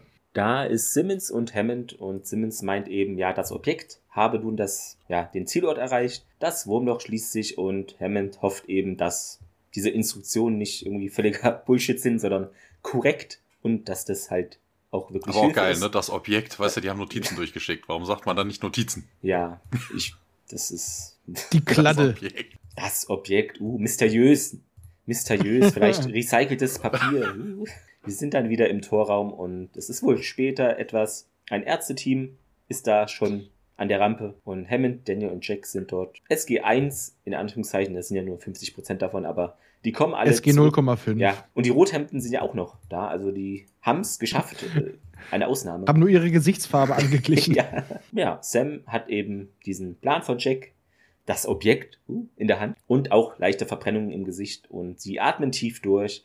Hammond begrüßt sie. Carter sagt nochmal hier, wir wurden hier wie Steaks in der Pfanne gebraten Hm. und die Pläne seien perfekt gewesen. Wen haben wir das denn zu verdanken? Hammond lächelt und sieht rüber zu Jack und der, hä, was, Colonel, sagt Carter und der, ja, zuckt mit den Schultern und hier geht auf O'Neill zu und ihm täte es leid, dass man da nichts gefunden hat auf dem Planeten, was eben ihm jetzt speziell helfen kann. Jack sieht zu Sam und die sieht etwas zu Boden betroffen. Und ich möchte hier nochmal ganz kurz was einwerfen. Okay, in diesem Fall ist es verständlich, dass sie überrascht ist, dass Jack das aufgeschrieben hat. Das Aber war ja eigentlich logisch. Jack, also irgendwie scheinen ihn alle, die mit ihm zusammenzuarbeiten, für ein bisschen dumm zu halten. ja, Ich meine mal, der Mann ist Colonel. ja. Das wird er nicht aus Jux und Dallerei gewesen sein und nur weil er gut ballern kann. Der muss schon was im Kopf haben. Jack ist nicht belesen. Das Aber ich wird immer so vermischt, ja. Ja, ja. Ich meine, okay, in diesem Fall verständlich, aber es ist irgendwie so, es ist mir mal beim Rewatch generell aufgefallen, dass er eigentlich immer für ein bisschen dumm gehalten Ja. wird. Wahrscheinlich äh, resultiert es auch aus seinen dauerhaften, eher witzigen Sprüchen und dann unterschätzt man ihn leicht. Für Humor braucht man ein gewisses Grad an Intelligenz. Ah, das ist die Arroganz von, von, von Sam und Daniel. Das ist ihr Alleinstellungsmerkmal. Wir sind hier die Intelligenzbestien. Interessanterweise im Englischen heißt geht's das Sprichwort natürlich nicht so, nicht wie das Steak in der Pfanne, sondern von wegen, das klingt im Englischen aber ein bisschen anzüglich. Carter sagt im Englischen, thought Okay. our goose was quite literally cooked this time, Sir. Also uns, unsere Gans wurde gekocht, Sir. Mm. Das klingt so ein bisschen, naja. Ja, in der Krankenstation erkundigt sich Daniel auf jeden Fall, ob es Sam besser geht und sie bedankt sich und ja, was wolltest du mir denn zeigen? Und äh, ja, der holt dann das Gerät dann hier hervor und äh, ja, Jack hat das angemacht und er macht es dann auch an. Es summt so ein bisschen vor sich her und äh, Also doch hier. Ja, ja, ja. ja. Ja, okay, andere Sachen, die ja, vibrieren so ja, eben. Der Mückenvibrator. Sie wendet sich auf jeden Fall an O'Neill, was denn das denn da überhaupt sein soll. O'Neill zuckt mit den Schultern und äh, dann werden sie auch unterbrochen. Es kommt eine Lautsprecher durch sagen Captain Carter to the Control Room, Captain Carter zum Kontrollraum und da wechseln wir jetzt auch hin. Ich finde es aber auch noch gut, dass man immer noch ihre Verbrennungen sieht. Ja. Überschminkt, aber man, sieht sieht's immer noch. Ne? Ja. In früheren Folgen wäre das irgendwie nach einer Szene schon wieder völlig vergessen und alle sehen wie immer aus. Ja, ähm, im Kontrollraum sagt äh, Hammond dann zu Carter hier, wir wollten SG-11 zu der nächsten Stargate-Adresse schicken, die Colonel O'Neill programmiert hat. Weißt du, wo ich mir dann denke, hallo, liebe Leute, ihr wählt jetzt da irgendwie wild irgendwelche neuen Adressen aus und macht Business as usual. Ich dachte, es geht jetzt darum, irgendwie Hilfe für Jack zu finden. Also das passte jetzt auch nicht so wirklich. Auf jeden Fall Simmons berichtet, dass das Gate nicht rauswählen wollen würde. Der Computer sei eingefroren und äh, ja, wir hätten doch aber eine volle Diagnostik gef gefahren. Ja, das war aber auch vorher. Also, ne, da ist ja auch zwischenzeitlich Zeit vergangen, ein paar Stunden. Ja, Carter guckt sich das noch genau an und äh, ja, hier irgendwie das Gate sieht plötzlich ganz, ganz viel, ungewöhnlich viel Energie. Zwischenzeitlich im Labor springt äh, O'Neill auf, nimmt sein Gerätchen, verlässt den Raum. Tialk und Danny laufen hinterher und äh, man sollte ihm wohl folgen. Und dann sind wir mal in einem Gang, aber etwas anderer Natur. Ja, wir sind jetzt nämlich im, beim Stromgenerator. Oder generell, ich würde mal sagen, Generatorenraum oder im Sicherungsraum, weil ein Generator sieht man da auch nicht. Auf jeden Fall geht es dort um Strom. Jack läuft dort rein, macht die Gittertüren auf und Tialk sagt noch, ja, wir sollten ihn vielleicht ei- aufhalten. Und jetzt tatsächlich mal eine Begründung und auch eine verständliche, warum er ihn gewähren lässt. Bisher war alles, was er getan hat, zu unserem Vorteil. Lass ihm gewähren. Jack schließt das Gerät an und sagt immer nur Uge. Uk, uk. Bunga, bunga, bunga, Ich ne? holt da seine Keule raus und hau, haut dann Sam um und schleppt sie in seine Höhle. Haut dann alles zu Brei. Oder umgekehrt. Und er fragt ihn, was er dort tut und hört immer nur Uge, Uge. Oh, ah, vielleicht versteht er uns jetzt gar nicht mehr. Oder er ignoriert euch einfach, er hat zu tun. Ja, er misst wieder den Zettel hier, ich habe zu tun. Im Englischen ist es ja übrigens Ja, you, lass mich in Ruhe Euge. arbeiten. Also er sagt E. Euge, stimmt, ja. E. Eugene, Eugene Eugene. Paris. Sein- Wer sein ist das denn schon wieder? Paris. Ja, Eugen. Und als Jank es angeschlossen hat, schaltet es ein und es leuchtet und summt wieder. Und mit diesen Summen geht es weiter in den summenden Kontrollraum. Äh, denn Carter ist jetzt schon irritiert, dass das, ja, das Gate verbraucht schon zehnmal so viel Energie und das dürfte eigentlich nicht klappen mit ihren Generatoren und die Sicherungen müssten rausspringen. Das deckt sich ja mit äh, Uniles Gehirn, ne? zehnmal mehr Leistung. Irgendwie, die haben es hier mit diesen zehnmal Mhm. in der Folge. Aber selbst wenn jetzt dieses Gerät mehr Energie bringt, die Sicherungen müssten immer noch durchknallen. Die Sicherungen sind dafür gedacht, dass bei Spannung Spitzen, wenn die Spannung zu hoch ist, diese unterbrechen. Also eigentlich Bullshit. Meines Wissens jedenfalls. Äh, passiert aber nicht. Vielleicht ist das auch äh, antiker Zauberei. Wir wissen es nicht. Und plötzlich passiert etwas. Das Stargate beginnt anzuwählen von alleine. Wohin? Wir wissen es nicht. Auf jeden Fall haben sie nicht mehr die Kontrolle drüber. Und beim Chev fünften Chevron tauchen Jack und Daniel auf. Man erklärt ihnen, dass das Gerät wahrscheinlich eine Energiequelle war. Ach, deswegen haben wir jetzt mehr Strom. Sowas aber auch. Damit hat sich Carter wieder ihre paar Euro im Extraauflage verdient. Und Hammond möchte es eigentlich stoppen lassen. Aber man sagt wieder, lasst ihn gewähren, wir können es eh nicht ausmachen. Und danach das Chevron Nummer 7 eingerastet wird. Es ist nicht, es ist nicht der Ursprungsort. Und darunter siehst du dann in Rot Chevron 8. Also hat unser guter Jack gleich noch ein bisschen das grafische Interface erweitert bei seiner Programmierung. Oh, ja, ähm, das wird nämlich der Ursprungsort. Ja, wieso das denn? Naja, f- äh, vielleicht hat sich nur die Vorwahl geändert. 0190. Fünf ist Trümpf oder so ähnlich. Man versucht sich halt auch wieder Antworten von Jack zu kriegen. Ja, was soll der machen? Er kann ja nicht sagen. Er zuckt mit den Schultern. Wahrscheinlich versteht er sowieso nicht mehr, was, was die sagen und macht einfach immer nur. Oder wie bei guten alten DS9-Folgen, das ist eine sehr dämliche Frage. Auf jeden Fall, man stellt fest, der Zielort ist nicht mehr in unserer Galaxie. Und das wird ja noch mal ein paar Staffeln fe- später gebraucht mit dem achten Chevron und anderen Galaxien. Ich will es nur noch mal einwerfen. Jack will hindurchgehen, wird aber aufgehalten. Und im Deutschen ist es so, Hammond, ich bin mir nicht sicher, ob ich ihn gehen lassen soll. Und da wird Daniel wieder so ein bisschen, äh, so ein bisschen psychologisch. Ich glaube, er ist schon längst gegangen, General. Sein Geist ist schon fort. Die Hülle steht noch hier. Er hat sich noch ja. schon von uns verabschiedet. Lassen Sie ihn ziehen. Reisende soll man nicht aufhalten. Nein, aber er sagt auch, er ist wahrscheinlich unsere einzige Chance. Und ja, es ist jetzt doch gerade eh schon alles so ein bisschen kacke. Denkt sich Hammond wahrscheinlich auch. Mh, hm, wenn dann richtig mit Anlauf und vielleicht hilft's ja. Und weiter geht's auf jeden Fall im Torraum. Sekunde, Sekunde, eine Sache habe ich noch. Wir haben da, nachdem sie gesagt haben, dass, dass, dass sie ausgelockt sind aus dem System, kommt ja ein Alarm, ne? Und dann siehst du diese ganzen Soldaten. Alarm. Genau, Alarm. Die ganzen Soldaten, die da durch die Gänge rennen, wo ich mir dann persönlich denke, warum? Wohin? Alarm! Alarm! ne, weil es ist ja, es ist ja kein ja. Wurmloch, was eingehend ist. Es wird rausgewählt. Ja. Also, so what? Da kann niemand durchkommen. Was machen die jetzt? Gibt's irgendwo Freibier, Kaffee? Nur Funkwellen und Laser. ja, okay, das kommt ja dann später. Aber, äh, ja. Wobei Laser wissen wir gar nicht, ob das in die andere Richtung funktioniert. Naja, ich sag mal halt, äh, Funk, weil es sind ja Wellen. Und bei Licht sagt man ja, es sind ein, verhält sich einerseits wie ah. Partikel und wie Wellen. Also ist die Wahrscheinlichkeit vielleicht gar nicht so gering, jedenfalls was die Star Trek-Logik, äh, Stargate-Logik angeht, dass das wahrscheinlich auch funktioniert. Jack steht da vor der Rampe und ja, schaut sich das Gate nochmal an. Tier will ihn begleiten, denn er sagt, nee, der soll allein gehen. Wie der Tier geht dann jetzt aber die Rampe hinauf. Ja, Hammond ist sich immer noch unsicher und Carter meint, warten Sie, General, ohne Fernkodierungsgerät kommt er wohl nicht mehr zurück, wird er nicht zurückfinden. Hammond sagt dann auch, ja, er weiß weder wohin und wie er da zurückkommt, wo er hingeht. Das Risiko ist jetzt doch mir zu groß auf einmal. Und ja, ich nehme es jetzt doch nicht. Ne? Also hat sich jetzt in den fünf Minuten umentschieden. Nee, ich habe das verstanden, er will ihm nur kein Fernkodierungsgerät so, ja. geben. So nach dem Motto, so oder so, ich bin das Problem los. Entweder er löst es und kommt irgendwie noch zurück oder er ist einfach oder ist weg, genau. Problem, das Problem von jemand anderen. Es sei denn, auf der anderen Seite warten die Gua'uld, aber pff.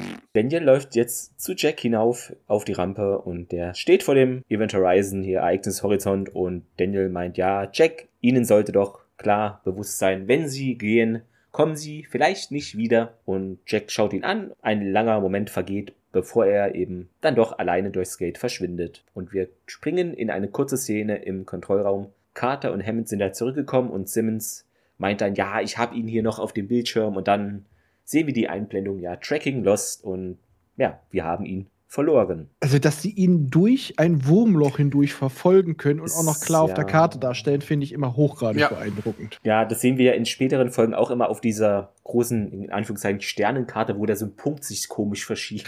Auf einer zweidimensionalen ja. Sternenkarte, die dreidimensionale Bewegung, das genau. fand ich im Film schon lächerlich. Es sieht nett aus, aber das war's halt auch. Das kann man sich eigentlich sowas nee, von sparen. Das stimmt. Okay, es geht auch auf jeden Fall jetzt weiter auf einem Planet mit ultra schlecht verputzten roten Wänden. Das sieht man nämlich an einer wunderschönen Szene, wenn Jack O'Neill dort am Boden liegt. Es ist scheinbar ein Aska-Planet und äh, ja, er begrüßt sie ja, auf Antika und sie nur so, oh, es ist ein Mensch, aber er spricht die Sprache der Antika und er will Hilfe.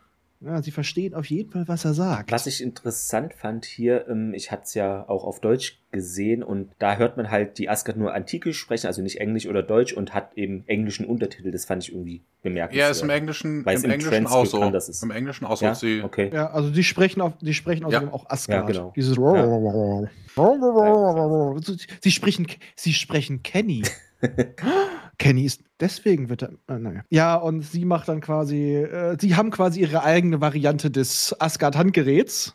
Des Goa'uld-Handgeräts, das habe ich noch nicht aufgeschrieben. Ja. Sieht aus wie so eine Goa'uld-Hand-Device. Ja, und ich habe extra noch mal geguckt.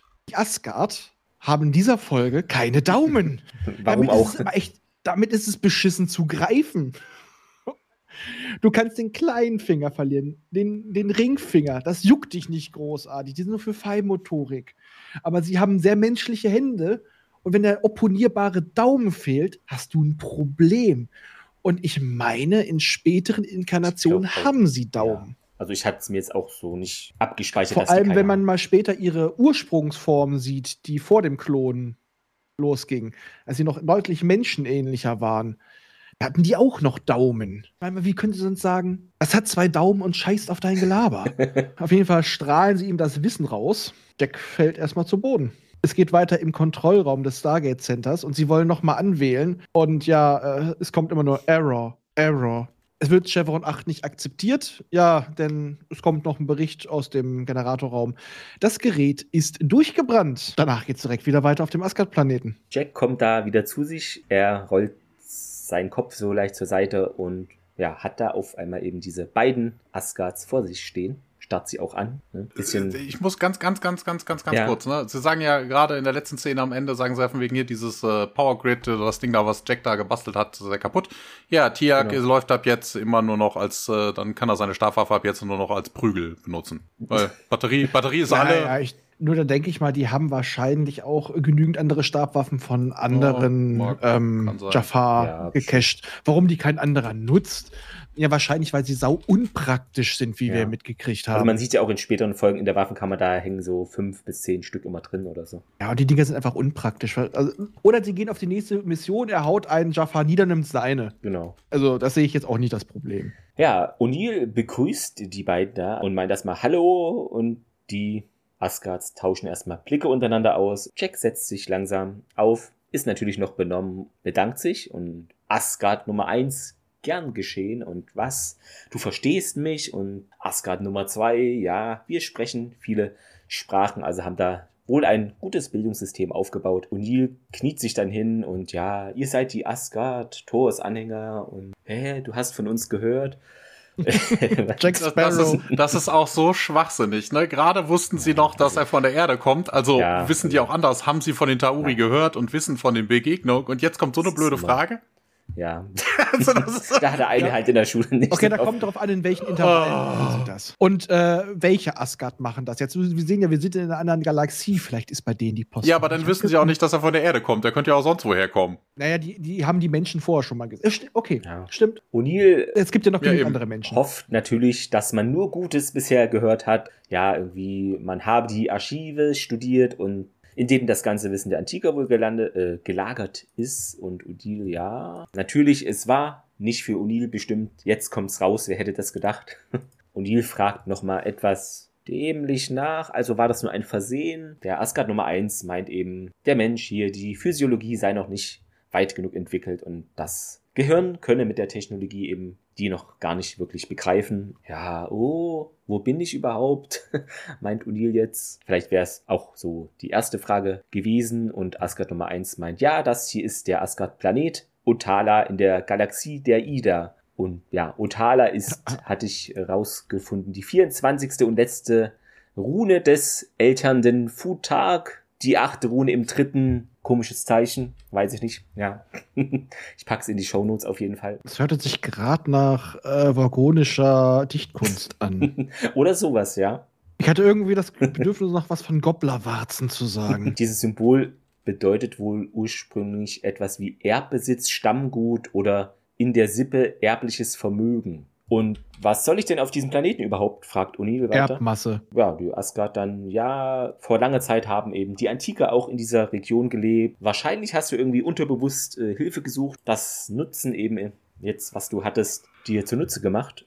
Und das sei ja, was aber auch totaler Quatsch ist. Also mal ganz ernsthaft. Wenn er doch davon ausgeht, also ne, wenn er doch das ganze Wissen der Antiker hätte, dann wüsste er auch, wo die Antiker hingegangen sind, dann hätte er auch einfach zu den Antikern wählen können. Ah. Naja, vielleicht kann er da nicht drauf zugreifen oder irgendwie. Ja, genau, es ist zwar gespeichert, aber wie gesagt, da fehlt ihm noch was. Also quasi, die Festplatte ist schon vollgeschrieben, aber du hast noch nicht den richtigen ja, Decoder. Ja, ja, nee, deshalb sage ich ja, von wegen, ne, aber dass die erste Aktion halt ist, so von wegen, er baut dann unterbewusst irgendwas, um zu den Asgard zu kommen, anstatt sich an den Antikern also ich weiß es nicht. Reicht ja auch, reicht naja, ja auch irgendein Stash. Weil die Antiker ja nicht mehr da sind und deswegen haben sie das Wissen hinterlassen. Ja, ja, nee, es sagt mir, sie sind gegangen, ne? Also von wegen die Ast die Ja, gegangen. Aber gegangen kannst du auch anders. Ja, ja, sehen. nee, der Asgard sagt im Englischen sagt er, die, die haben nur da die Region of Space hier verlassen. Die wären nicht gegangen im Sinne so. von, sie sind nicht okay. mehr unter uns, sondern sie hätten, sie, sie sind umgezogen. Mietpreisbremse. ja. ja. Hm? Da möchte ich aber auch noch was zu sagen. Einerseits sagen sie, ja, eure Physis ist noch nicht weit genug, aber eure Physis hat sich jetzt weit genug entwickelt. äh, Da Ja. weiß der Asgard 1 nicht, was der Asgard 2 sagt. so. Ja, richtig. Da kannst du auch nicht sagen, dass links ist, wo der Daumen rechts ist. Die haben keine Daumen. O'Neill hakt mal nach hier, woher wisst ihr überhaupt so viel hier über das menschliche Gehirn? Und ja, man habe die genau studiert, also das ist wohl voll die Spannerrasse hier. Ich mach mal, äh, es sind, es sind Grays. Und da hätte ich mir eigentlich einen Kommentar von Jack gewünscht. Graue Menschen, so, ja, so. Ja, weil man sagt immer, die kleinen Genau. grauen Männchen, das sind immer die, die die Leute entführen und mit ihnen Experimente machen. hätte Jetzt wissen wir, es gepasst, ist Ja. Ja, jetzt wissen wir, es ist wahr, es waren die Asgard. Und deswegen werden irgendwann die Menschen, hätten sie irgendwann gegen die Asgard Krieg geführt, weil sie ihn immer an Nalson reingeschoben haben. Oder hätte er wenigstens äh, fragen können, wo Mulders Schwester ist. Einfach so eine Kleinigkeit, ja.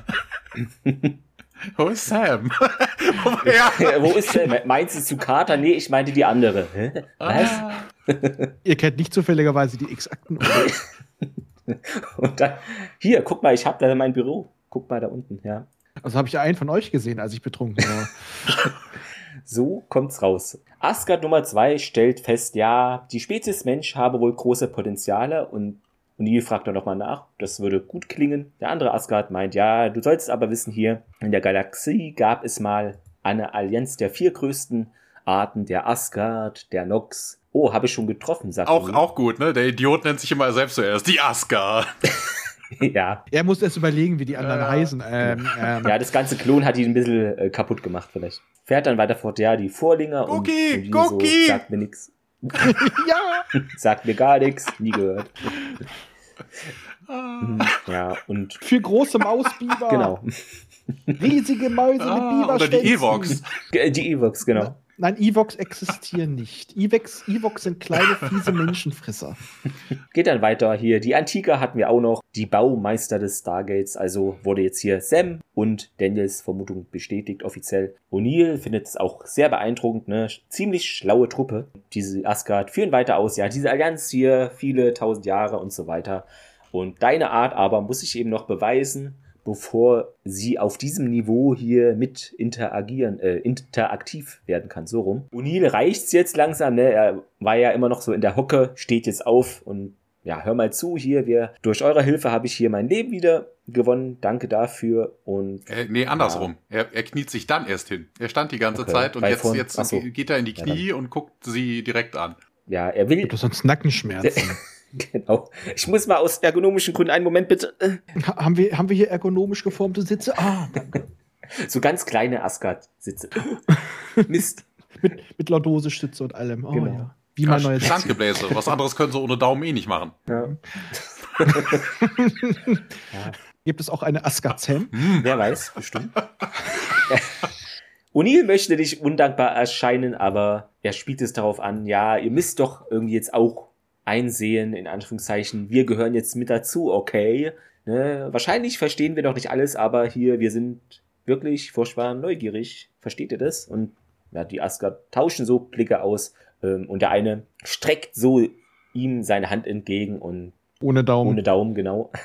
ja, dann ist wohl nicht mehr lange und dann seid ihr wohl die fünfte Art, sagt der Asgard. Juhu, Episodentitel erwähnt. Und da habe ich mir nur vorgestellt, stellt euch mal vor, Daniel wäre derjenige gewesen, der dorthin gekommen wäre. Daniel hätte wahrscheinlich erstmal eine 20 Minuten lange Rede gehalten. Wir wollen euch nicht Böses, wir wollen Was forschen. Großes Ja. und äh, was Sphärisches und hi. Also da, ich, da hätte ich mir dann so vorgestellt, wie die Asgard weggehen, Kaffee trinken, Kein Interesse. ihre komischen kleinen äh, bunten Würfel essen, wiederkommen und irgendwann, ah, er ist immer noch am Reden, gehen wir noch mal schnell pullern und dann Schnitt geht's weiter. Oder die schicken immer so einen anderen hin, weil der die eh nicht unterscheiden kann. So, geh du jetzt mal, ich habe Ja. keinen Bock mehr. Hier zwei Stunden den Mist er- gehört. Ne? Ja, ja. Und plötzlich sind auch ganz viele von denen da, ne? Die, die haben alle hinter diesen Säulen Ja. gestanden die ganze Zeit und haben gewartet. Oh Gott, wir sind ja alle noch nackt. Ja, schämen sich ein bisschen hier, genau. Sie sind ganz grau vor Scham geworden. Ja, und die kommen jetzt eben da auf Jack zu. Bisschen bedrohlich eigentlich, ne? Hm?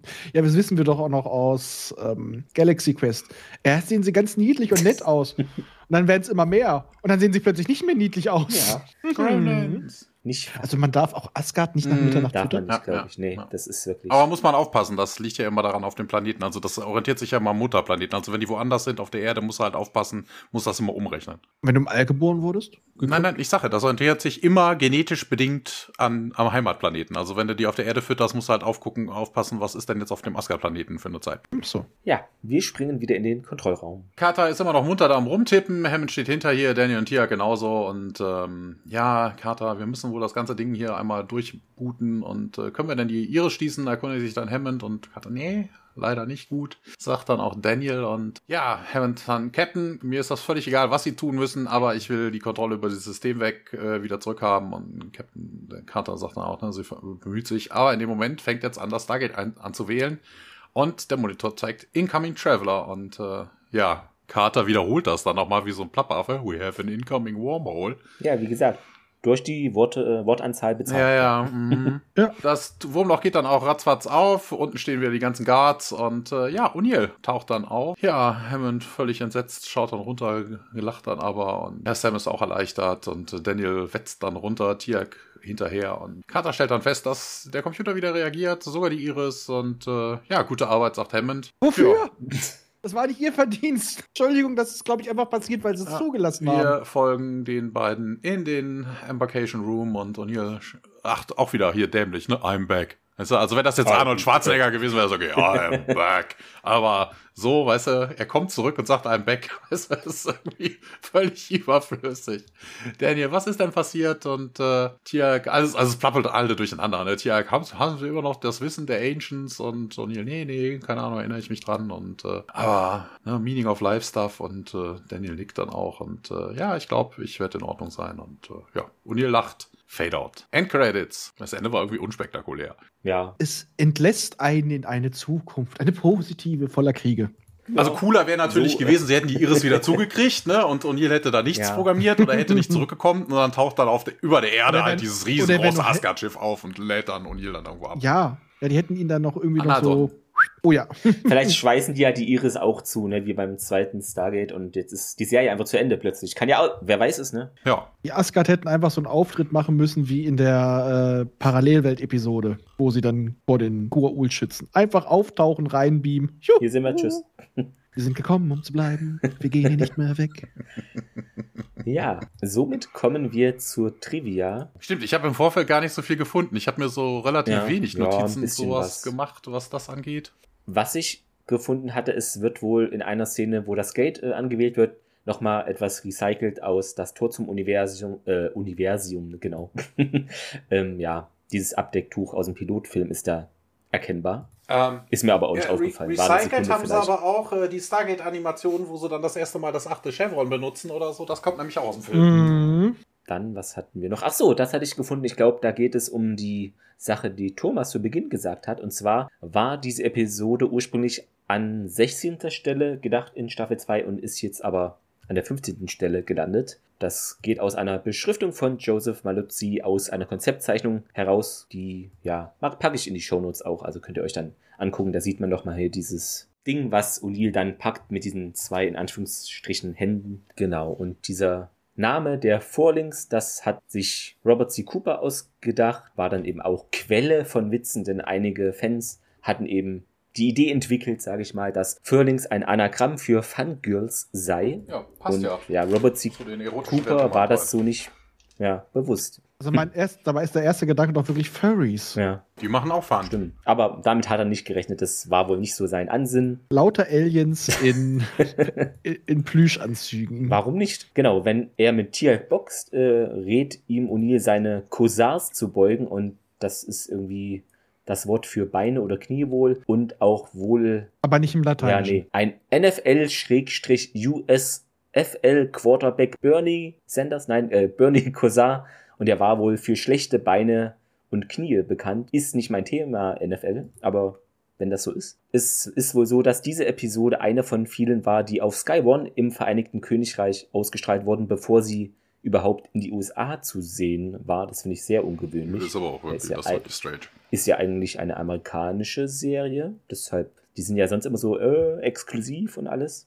Vielleicht auch nur ein Fehler gewesen. Hm? Ja, und Was natürlich logisch ist, dass diese Episode dann später noch in vielen anderen als Clipshow-Segment genommen wird und um Dinge zu zeigen. Ach so, ja, hier haben wir das bei der Region One, weicht die Reihenfolge der Episoden äh, ab. Das, was Thomas Ja. gesagt hat. Jetzt kommt das genau auf der DVD ab und zwar von der Ausstrahlungsreihenfolge. Das ist das nochmal 16 und 15 in, aus Volume 4 in Staffel 2 Box vertauscht. Stimmt, jetzt haben wir das nochmal.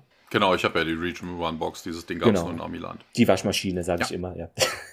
Sieht wirklich so aus. Ja, dann Abydos, da führt ja die erste Stargate-Mission hin, das wisst ihr und wir ja alle, und liegt außerhalb der Milchstraße in der Kalium-Galaxie, Stargate der Film. Das ist jedoch wahrscheinlich ein Punkt, der Diskontinuität zwischen dem Film und der Serie schaffen könnte. Diese Folge, also Quintessenz dieser Episode, sie sei eben lustig, traurig, hat Aliens und eine, sei eben eine Team-Episode, hat ein, hat eben Brad Wright selber da in einem Q&A, glaube ich, bei Gateworld mal gesagt. Also ist für ihn natürlich und für andere auch eine wichtige Episode. Also ich dachte, die Moral der Geschichte war, steck deinen Kopf nicht in jedes Loch ein, was du findest. das ist Interpretationssache. Ja. Ich wollte auch mal sagen, eigentlich war dieser ganze Part mit dem Saunaplaneten Hm. narrativ kompletter Ja. Unsinn. Der hat der Geschichte nichts nix gebracht, der war nur da, um Zeit zu Ja, strecken. stimmt. Er hat noch nicht mal Action reingebracht. Also er hat Künstliche Spannung, ein bisschen, aber so richtig. Ja. Ja, auch nicht so wirklich. Also nicht so, wie es dargestellt wurde. Es hat eigentlich nur noch mal gezeigt, dass er wirklich nur was Gutes vorhat. Ja. Obwohl es ja eine von seinen Adressen war, den neuen. Ja. Dann noch äh, Paul Sprague lobte Richard Dean Anderson, der seinen Text sehr geton äh, gekonnt vorträgt. Neue Worte habe ich wieder erschaffen. Danke. Ja. Und dass die fremden Wörter im Kontext eben in seinem Schauspiel Sinn ergeben. Es ist wirklich Andersons Episode, in der O'Neill hier durch seine Unfähigkeit zu kommunizieren zudem frustriert wird. Der Mann ist Autor von ja, der Stargate SG-1 DVD Collection und ja, mehreren Official Stargate Magazines. Ja, die Verknüpfung von diesen vier Rassen, die wir ja schon kennen aus die Qualen des Tantalus, also von Tantalus, das sei wohl damals ein eher loser Faden gewesen und ja, um ihn irgendwie nicht aufzunehmen, also er musste aufgenommen werden sozusagen, laut Robert C. Cooper und er wollte da eben Thor und die Asgard einfach auch besser kennenlernen und wissen, was da in dieser Mythologie in der künftigen passieren könnte. Und er hatte wohl auch ursprünglich keine gute Beziehung, hat er mal gesagt, zu Richard Dean Anderson. Da wollte er auch was machen, wo er, also er war ja damals jung, junger Autor, dass er irgendwie da in der Hierarchie, dass es da besser klappt und dass er sich mit ihm da irgendwie besser verständigen kann und das war so eine Blockade und das wollte er auch überwinden und daher auch diese Folge ist so dann gekommen. Das spielt da wohl alles auch mit rein, dass O'Neill hier im Mittelpunkt ist. Zu den Fehlern, ich glaube, wir haben ganz viel schon vorweggenommen mit diesem 10% Mythos. Da hatte ich halt nur noch mal ein paar Serien oder Filme gefunden, wo das Erwähnung findet. Oh, wir können das aber auch in die Shownotes packen, da gibt es einen Wikipedia-Artikel genau. zu. Also Hier, woher Fluch das des kommt. Navigators, äh, The Lazarus-Effekt und so weiter. Und da gibt Heroes, es noch die Serie. viel, viel, Ja, viel, ganz viel, viel. viel, mehr. Ah, wie, wie hieß er doch gleich? Wie hieß er doch gleich? Hier, der Film mit, äh, mit der Johansson. Lucy, ja. Lucy. Lucy auch, ja. Ja, dann noch ein Fehler auf der Asgard-Welt ist es wohl so, dass da ein Asgard um die Ecke schaut und man sieht da an einer dünnen Stange, ja, so eben so eine Stange halt. Was? Es ist wahrscheinlich eine Marionette und keine echte Asgard, wer weiß, ja. Und der schlecht, die schlecht verputzten Genau. Wände mit dem brüchigen Putz am Boden. so billig gemacht. Genau, ach so, und dann könnte man als Fehler sehen, hatte ich auch noch gefunden, Fehler in der deutschen Synchronisation eventuell. Man redet da ja immer von verschiedenen Galaxien, aber meint wahrscheinlich nur unterschiedliche Sonnensysteme. Also könnte sein oder auch nicht, ja. Naja, hier würde Galaxie schon Ja. passen, weil sie ja eine andere Vorwahl haben. Das ist ja später auch so. Wird ja erweitert auch durch das achte Chiffon, ja. Ja. Zitat der Woche, habt ihr da was? Ja, natürlich. Aber ich glaube, das haben wir alle. Es gibt ja eigentlich nur diesen einen Moment. Ne? Du hattest hier vorhin gesagt, dieser Louis Define-Moment. Ne? I did not. Ja. Yes, you did. No, I didn't. Yes, you did. Didn't. Did. Didn't. Did. genau, da geht nichts drüber. Was ich noch hatte, ähm, wo Hammond O'Neill fragt, ja, was tun Sie da? Oder O'Neill so, keine Ahnung hier, ich verstehe doch eigentlich nichts von Computern. Den fand ich auch noch erwähnenswert zumindest, genau. Ja, wie ist denn euer Fazit zu der Folge? Ich würde mal beim Raphael anfangen. Was würdest du denn sagen zu dieser Folge in der Endbewertung? Also ich sag mal, aus rein wissenschaftlicher Sicht und von den Aussagen, die dort getroffen wurden und von den Fehlern, die gemacht wurden, ein absoluter Albtraum. Aber diese Folge weiß zu unterhalten. Sie legt den Grundstock für wunderschöne Arcs und ich mag sie tatsächlich sehr gerne. Ich reg mich zwar aus, auf ein, auf, aufgrund einiger Punkte massiv immer auf, aber sie gehört mir zu meinen Lieblingsfolgen. Das ist doch mal eine Ansage. Also von dir Daumen hoch. Trotz eben Ja. der wissenschaftlichen Dinge, ja. An dem Daumen ist ein wenig Pupi, aber er ist oben. Das ist doch äh, eine neue Kategorie für unsere Daumenwert. Das ist ein Asgard-Daumen. Der verloren gegangene Asgard-Daumen. Super. Ja. Genau. Ja, Thomas, wie sieht's bei dir denn aus? Ja, ja, okay. Ne, dadurch, dass es den Story Arc weiterbringt. Ne, wir haben jetzt auch mal Antika mal wenigstens von gehört. Äh, ne, wir haben jetzt ein bisschen mehr Asgard gesehen. Wir haben angeteasert, dass die Menschen auf Dauer, auf kurz oder lang halt äh, zu dieser Allianz gehören könnten. Wobei es ja mittlerweile ja eigentlich gar keine fünfte Rasse mehr ist. Ne? Also die Antiker gibt's ja, Ja. so eigentlich gar nicht mehr. Die Förlinger sind, glaube ich, auch äh, laut, äh, laut der äh, Stargate-Wiki ausgestorben oder die gibt's gar nicht mehr. Ne? Also es wäre ja dann eigentlich nur Man hat sie jedenfalls noch nie Nee. gesehen. ja, nee, es, es gab so, Nie es gab im von Kontext gehört. irgendwie die Diskussion, ob die vielleicht mittlerweile ausgestorben sind, dann wären die Menschen jetzt nicht Ja. die fünfte, sondern die dritte Rasse.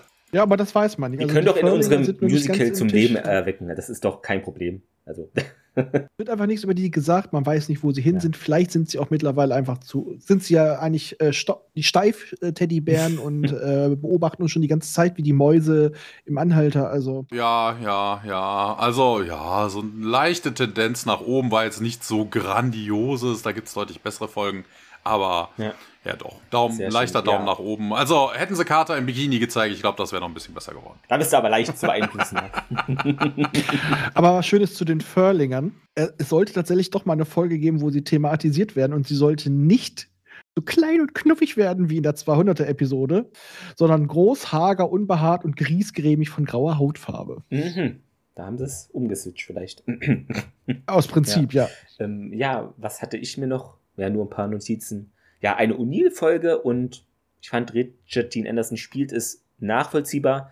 Manchmal fand ich es etwas zu theatermäßig, aber Daniel steht sehr oft auf dem Schlauch, fand ich. Und ähm, ansonsten interessant auch, äh, dass jetzt in dem, in Anführungszeichen, als schlicht eher dargestellten Charakter das ganze Wissen, zack, reingepumpt wird. Handlungsfaden wird wieder mal aufgenommen mit diesen vier Spezies, das Bündnis und Sprache ist der Schlüssel für Kommunikation und Verständnis natürlich. Deshalb würde ich mich hier Thomas auch anschließen und den Daumen schräg nach oben, also leicht nach oben machen. Geht noch ein bisschen besser, aber ist schon eine gute Folge so im Gesamten, auch wenn es natürlich wissenschaftlich und auch gerade die medizinische Sicht eher schwierig ist. Aber ich denke, hätten wir unseren anderen Doktor hier gehabt, wäre es wahrscheinlich noch schlimmer geworden. Also könnte ich mir äh, so zusammenreimen, ja. Dann. Das, das Übliche eigentlich, ne? So von wegen hier, hinterlasst uns 5-Sterne-Bewertungen.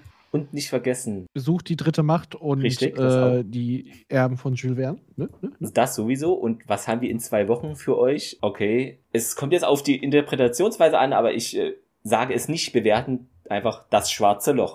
nee, deshalb. Äh, Da- da kann man den Kopf das auch wollte reinstecken. ich gar nicht, da gar nicht drauf anspielen. Nein, ich dachte nur, weil Carter, Astrophysikerin, äh, Ja. Entschuldigung, äh, das hat doch was mit schwarzen Löchern zu tun. Ich weiß nicht, woran du jetzt denkst. Ich glaube, das war so die Zeitlupenfolge, wo sie alle so. Äh, und auch wieder in der Wüste, erstaunlicherweise. Wüste ist günstig. Ja, da ist ja nichts. Da schwitzen nur alle und brauchen Kühlakkus. Ja. Ja, dann Raphael, schön, dass du da warst. Ich würde sagen, gerne wieder, natürlich. Ja, hat mir Spaß Ja. gemacht. Uns auch. Wobei so mumpitzig, Also, wie ich im Vorfeld bei Twitter angekündigt habe, war das jetzt gar nicht. Fand ich auch nicht. Also ich fand, wir haben die Mumpitz-Elemente gut aufgeteilt. Ja, es ist, äh, ja, ja, es ist, ähm, ja. Mehr kann ich dazu nicht sagen. Außer, das, ist, Das Wort zum Sonntag, oder? Passend. Passend. Dann, liebe Hörerinnen und Hörer, bis in zwei Wochen wieder. Macht es gut. Jo. Tschüss. Ich Schnell Aufnahme stoppen, sonst habe auch meine Sprache verloren. Ich bin jetzt ein Sim.